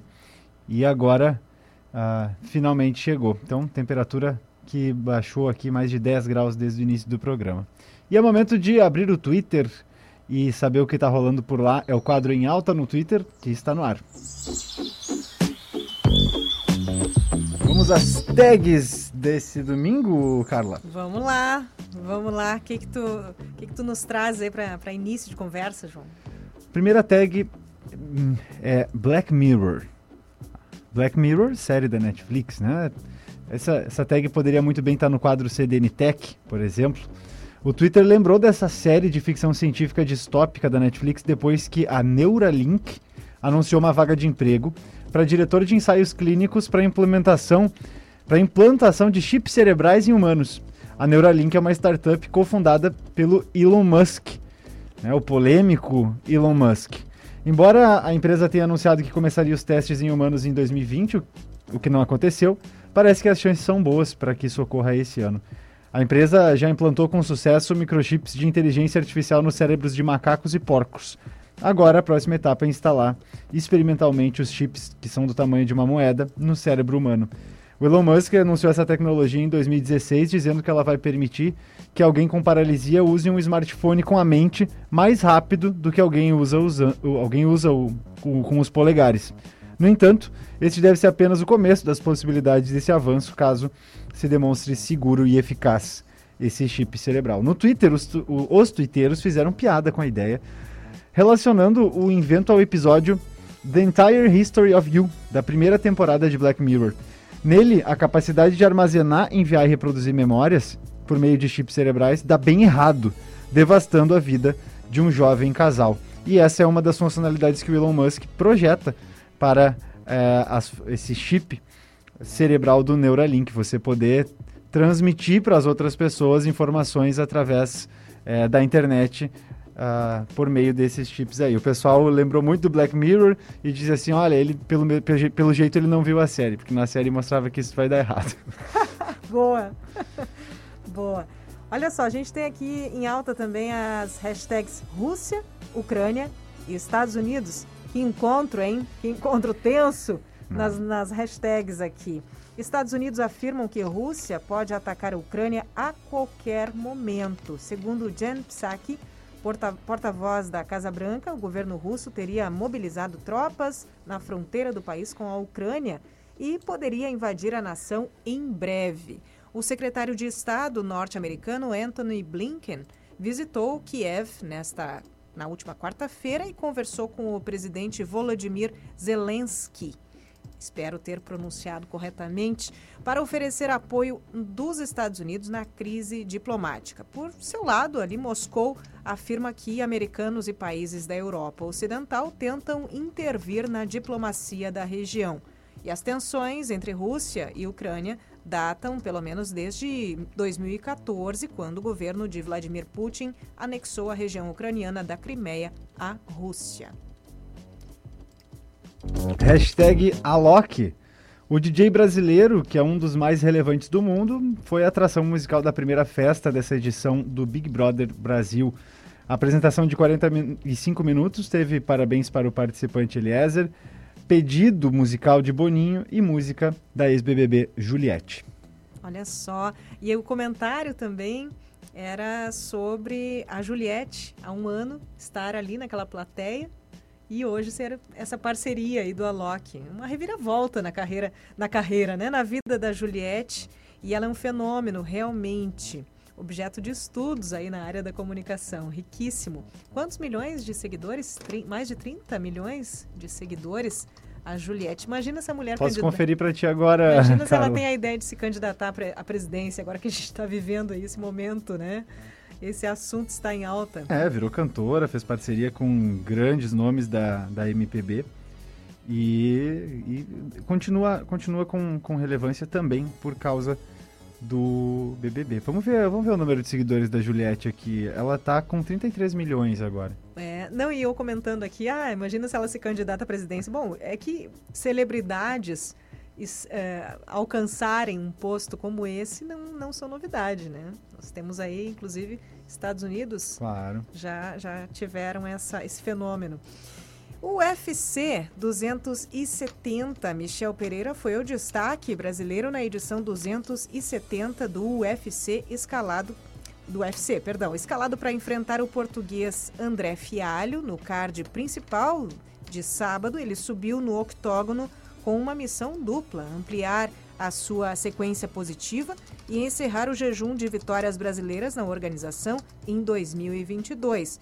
E o paraense voador não decepcionou. Com uma boa recuperação após perder o primeiro assalto, o meio médio de 77 quilos levou a melhor nas papeletas dos juízes.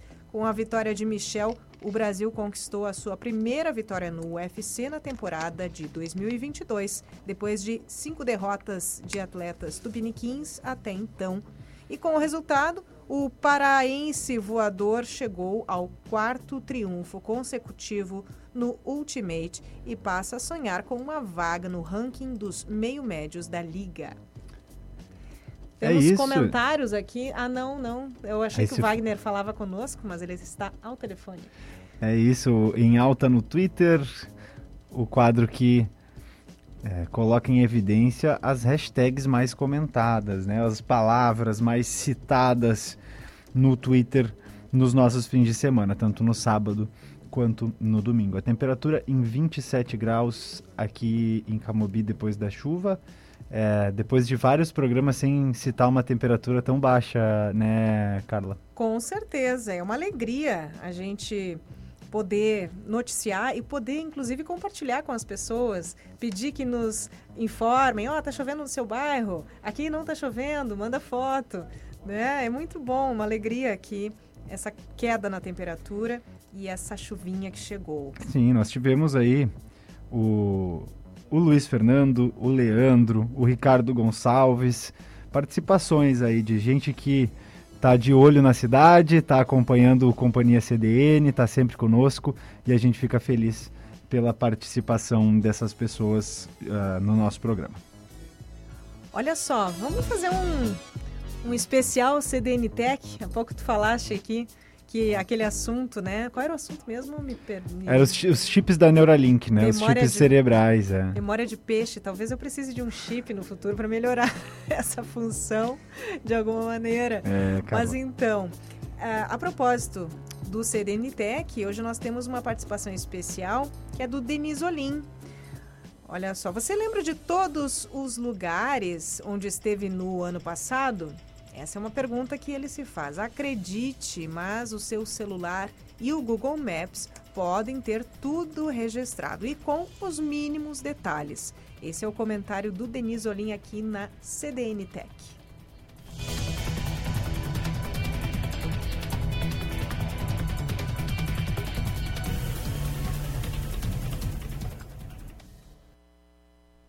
Hoje eu vou falar sobre um assunto que envolve tecnologia e a nossa vida no dia a dia, algo que tem os prós e contras. Eu começo perguntando: você lembra onde esteve em 2021? Se você não lembra, não sabe, o Google Maps sabe tudo sim. Esta semana, por exemplo, eu recebi um e-mail do Google Maps que diz um resumo de todos os locais onde eu passei, andei, fiz compras e até refeições ao longo do ano passado. Isso mesmo, eles têm registrado só da minha pessoa, do meu celular, 203 locais visitados. Tem a lista de todas as empresas. O Google Maps me informou, e eu nem sabia, que eu percorri 10.176 quilômetros de carro, dirigindo, o que deu 1.780 horas ao volante. Também me informou que eu fiquei 29 horas fazendo compras, entre outras informações. Esse relatório me diz até as vezes que eu viajei para visitar a minha família em Santiago, qual foi a minha viagem mais marcante, que locais e trajetos eu fiz nessa viagem. Então, é algo totalmente detalhado.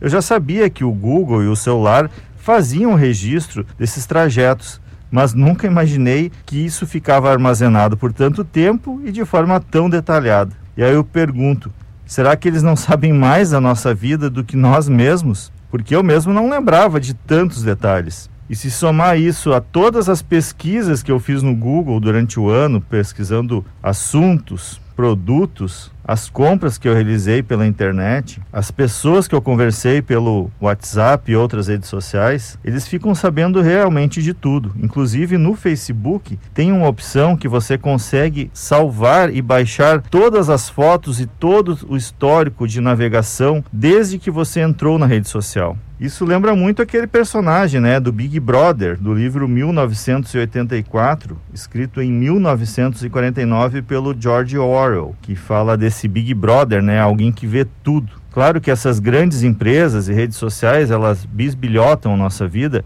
em geral para fins comerciais. Mas qual a garantia de que essas informações não podem ser negociadas ou até, em caso de vazamento, usadas de forma indevida? É difícil saber. Claro que eles não vão querer saber isoladamente a vida, espionar a vida de cada um de nós. Eles usam isso de forma geral, né, e restrita para fins comerciais. Mas não deixa de ser preocupante, né?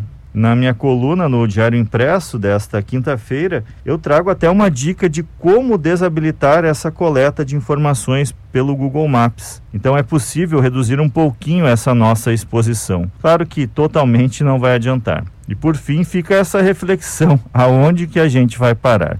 Para a Rádio CDN, Denise Olim.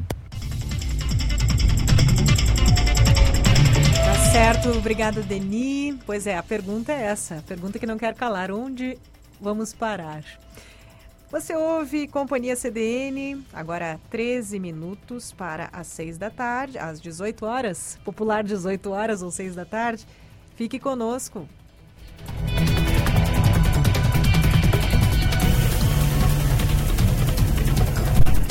Quer curtir a estação mais quente do ano com conexão ilimitada e uma programação repleta de conteúdo e diversão? Então vem pra Amigo Internet. Aqui, além de internet de sobra, você também tem a Amigo TV, com mais de 160 canais para você curtir na TV, notebook ou no seu smartphone. É conexão, velocidade e diversão onde e quando quiser. Acesse sejaamigo.com.br e saiba mais. Amigo, viva conexões reais.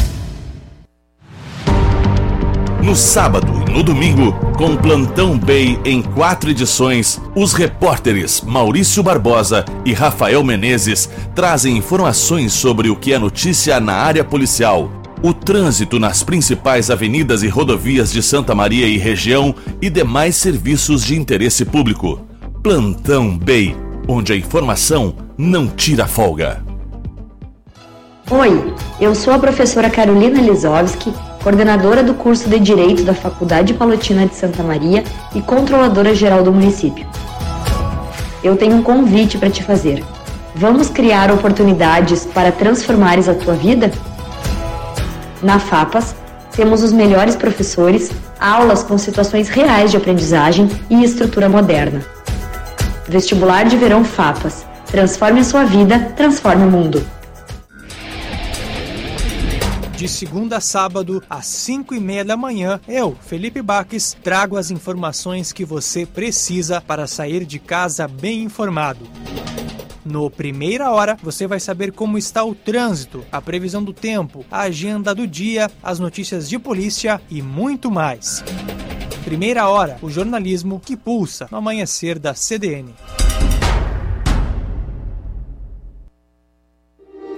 Se joga nesta diversão e venha passar o verãozinho no Royal Plaza Shopping, uma arena kids que promete divertir a criançada. É para pular, escorregar e compartilhar muita alegria. Foge do calor e vem curtir o verãozinho no Royal. Música, diversão, ambiente climatizado e estacionamento coberto. De segunda a sábado, das 10 às 22 e aos domingos, das 11 às 22. Royal Plaza Shopping, compartilhando momentos com você. Quer informação sempre atualizada e debates sobre os fatos mais relevantes do dia? Então o programa F5 foi feito para você. De segunda a sexta, às 10 da manhã, os jornalistas Pamela Rubim Mate, Rodrigo Ricordi, Felipe Baques e Maurício Araújo vão trazer conteúdo de qualidade para você. Além da participação especial do advogado e economista Lúcio Antunes. F5 atualização e debate sobre os principais fatos do dia.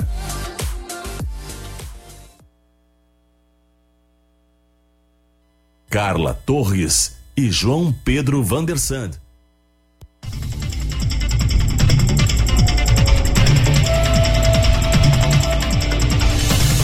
Boa tarde, estamos de volta com a Companhia CDN. 17 horas 50 minutos, 27 graus aqui em Camobi, para o último bloco do nosso programa, nossa, nosso último segmento aqui de jornalismo ao vivo no seu fim de semana. E vamos com a nossa convidada já na linha, Maria Cristina Toneto, mais conhecida como Kita Toneto, ela que é jornalista, doutora em comunicação especializada em cinema, cineasta. E aí, Kita, boa tarde, tudo bem? Boa tarde, Carla. Boa, uma... boa, tarde aos ouvintes da CDN. Coisa boa. Curtindo uma chuvinha em Camobi? Sim, graças a Deus refrescou, né? Coisa boa. Programa Esse no Sofá, você sabe, agora temos também no domingo. E a Kita é uma das nossas colunistas, alternando com o jornalista e filósofo Juliano Rosa. Kita, o que, que nos trazes para hoje? Qual é a dica? Bom, a dica de hoje, Carla, é de um livro, tá? É, o nome do livro é Tempo de Graça, Tempo de Dor. É da escritora Francis Pontes Piblis, tá? Esse livro, ele conta a história de duas amigas, tá? das dores e, e, a graça, tá? De, a das dores, ela é órfã e trabalha na cozinha de um grande engenho de açúcar de Pernambuco, nos anos 30. A chegada de Das Graças, que é a filha do novo senhor do engenho, vai mu mudar a vida das duas, tá? Uh, as adolescentes, uh, quando elas chegam na adolescência, enfim, as adolescentes, elas percebem que a vida que o senhor do engenho quer para elas é totalmente oposta ao que elas uh, querem. E elas uh, estão, uh, são mandadas para um internato no Rio de Janeiro e elas fogem desse internato e ganham as ruas da cidade maravilhosa, tá? A história se passa no Rio de Janeiro dos anos 30, na Lapa, e é contextualizada uh, com a história do Brasil daquele período e também com a história do rádio. Por, porque ser cantora de rádio era o sonho destas, dessas duas protagonistas da história. É uma história com personagens femininas fortes, tá? que colocam o leitor entre a dor e a leveza. A história é contada para os leitores através das memórias e das dores, e traz todas as nuances de uma amizade, como a lealdade, as rivalidades, o companheirismo e os ressentimentos. É uma bela história que transporta o leitor para o Rio de Janeiro dos anos 30, o momento das musas do rádio e dos grandes espetáculos da cidade maravilhosa. É uma dica para vocês essa, esse belo livro, Tempo de Graça e Tempo de Dor. Certo, muito obrigada. Aqui eu ia perguntar sobre a época da, que a história retrata, mas imagino que seja ali meados do século do século 20. Sim, é, é a década de 30, 30, onde a gente tem o auge né, da, da era do rádio, das grandes musas do rádio. Exatamente. Qual é a editora aqui, tá? Ai, Carla, editora eu não sei te dizer agora. Posso te, te mandar daqui a pouquinho, daí te, te, te, digo qual é a editora. Claro, eu complemento aqui. Tempo de Graça, Tempo de Dor, autoria Isso. de... Francis Pontes Bibles. Bibles, Pontes Bibles. Estou anotando aqui, eu estava dizendo para o Márcio Grings antes, eu, eu saio aqui, daqui escutando as dicas musicais do Márcio e já estou notando a tua dica literária, Kita. Tá. Obrigada, viu, querida? Vou procurar. Nada, querida, nada. Beijo, Beijo grande. Beijo, tá. até semana. Tchau, tchau. Aí então, Maria Cristina Toneto, Kita Toneto, ela que é jornalista, doutora em comunicação e nos traz a dica de tempo de graça, tempo de dor como uma possibilidade para você que quer se programar para ficar no sofá, que quer curtir aí o fim do final de semana ou então, né, o próximo, os próximos fins de semana no seu sofá com essa dica literária. Tá aí, siga conosco. Ah, e daqui a, daqui a pouquinho, né, Plantão Bay por aqui, estamos chegando ao final do nosso programa. Mas agora é hora de informação. A Anvisa libera a Coronavac para crianças e adolescentes, adolescentes entre 6 e 17 anos. A agência vetou dose para menores com imunidade baixa. Quem traz mais detalhes a respeito disso é a colega Ariane Lima.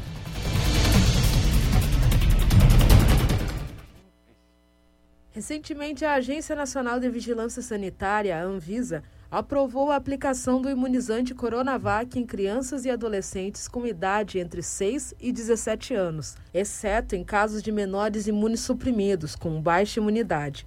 A decisão foi tomada durante reunião extraordinária da diretoria colegiada. Crianças e adolescentes com comorbidades também poderão receber a vacina, que será aplicada em duas doses com intervalo de 28 dias. A vacina é a mesma utilizada atualmente na imunização de adultos, sem nenhum tipo de adaptação para a versão pediátrica.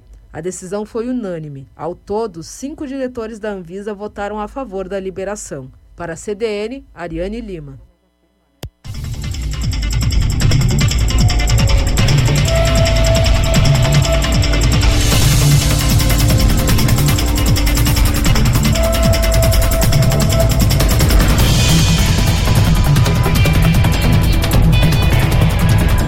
Ariane Lima comunicando com o nosso ouvinte sobre a liberação das vacinas.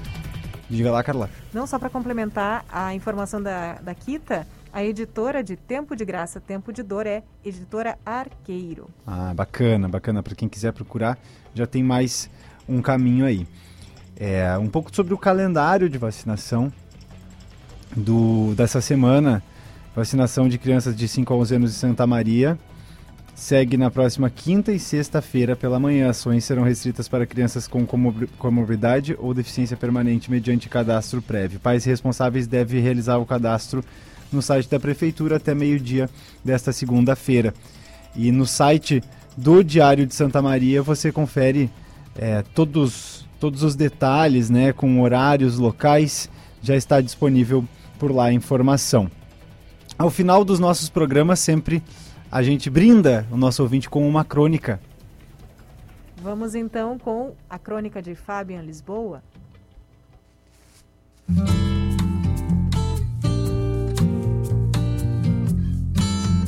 Para quem é de vila. Só quem é de vila sabe o que é jogar bola de pé de cachorro até o sol se esconder e a lua apontar no céu.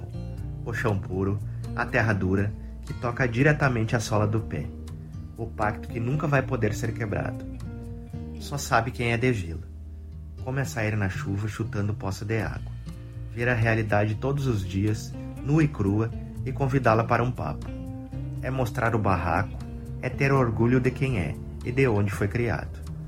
É memorizar cada esquina, apelidar o chegado e nunca esquecer quem está do seu lado. É soltar pandorga e jogar taco com lata de azeite pendurar o tênis no fio de luz, é entrar no boteco e tomar um guaraná fiado. É olhar por cima do muro e enxergar o horizonte. É ter orgulho e coragem de pular para o outro lado. É colocar o boné para trás e partir, mas sem nunca esquecer o lugar de onde veio. É rir, chorar, conquistar e fracassar. É ir para longe, conhecer o mundo e quando bater a saudade, voltar.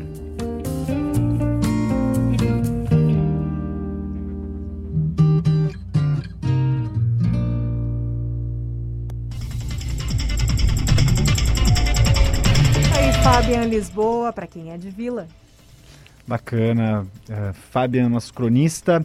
É uma informação aqui para quem estava se programando em relação ao evento que estava marcado para as 18 horas na Concha Acústica e tem ensaio aberto do bloco de percussão, o bloco a toque. Mas em função da chuva, o pessoal preferiu, achou melhor uh, transferir o evento, uma data que vai ser divulgada. Então, se você estava pensando em participar do, do, ensaio aberto do Bloco a é, a gente comunica que foi cancelado, pelo menos por hoje. E o BIP anuncia né, o, o final do nosso programa. A gente agradece a tua audiência nessas últimas horas aqui na CDN. Obrigada a você que esteve conosco. O programa que sempre vai das 15 às 18 horas no domingo. Obrigada pela companhia, João. Valeu, Carla. Obrigado por tudo. Sempre. Obrigada ao nosso colega Wagner Oliveira na técnica. Obrigada a você e ótima semana. Eu me encontro com você nesta segunda-feira no Jogo de Cintura, que vai falar sobre ageísmo, etarismo, idadismo ou ainda gerontofobia. São vários Nossa. os nomes, as denominações para esse preconceito com a idade e com o envelhecer. Essa pauta foi sugerida pelo professor Saigon Quevedo, que é nosso telespectador assíduo no Jogo de Cintura. Que bacana. É um abraço para o Saigon e nos encontramos nessa segunda-feira, então, 13h30, aqui pela CDN e também pela TV Diário. Valeu pela audiência, foi um prazer. Até mais.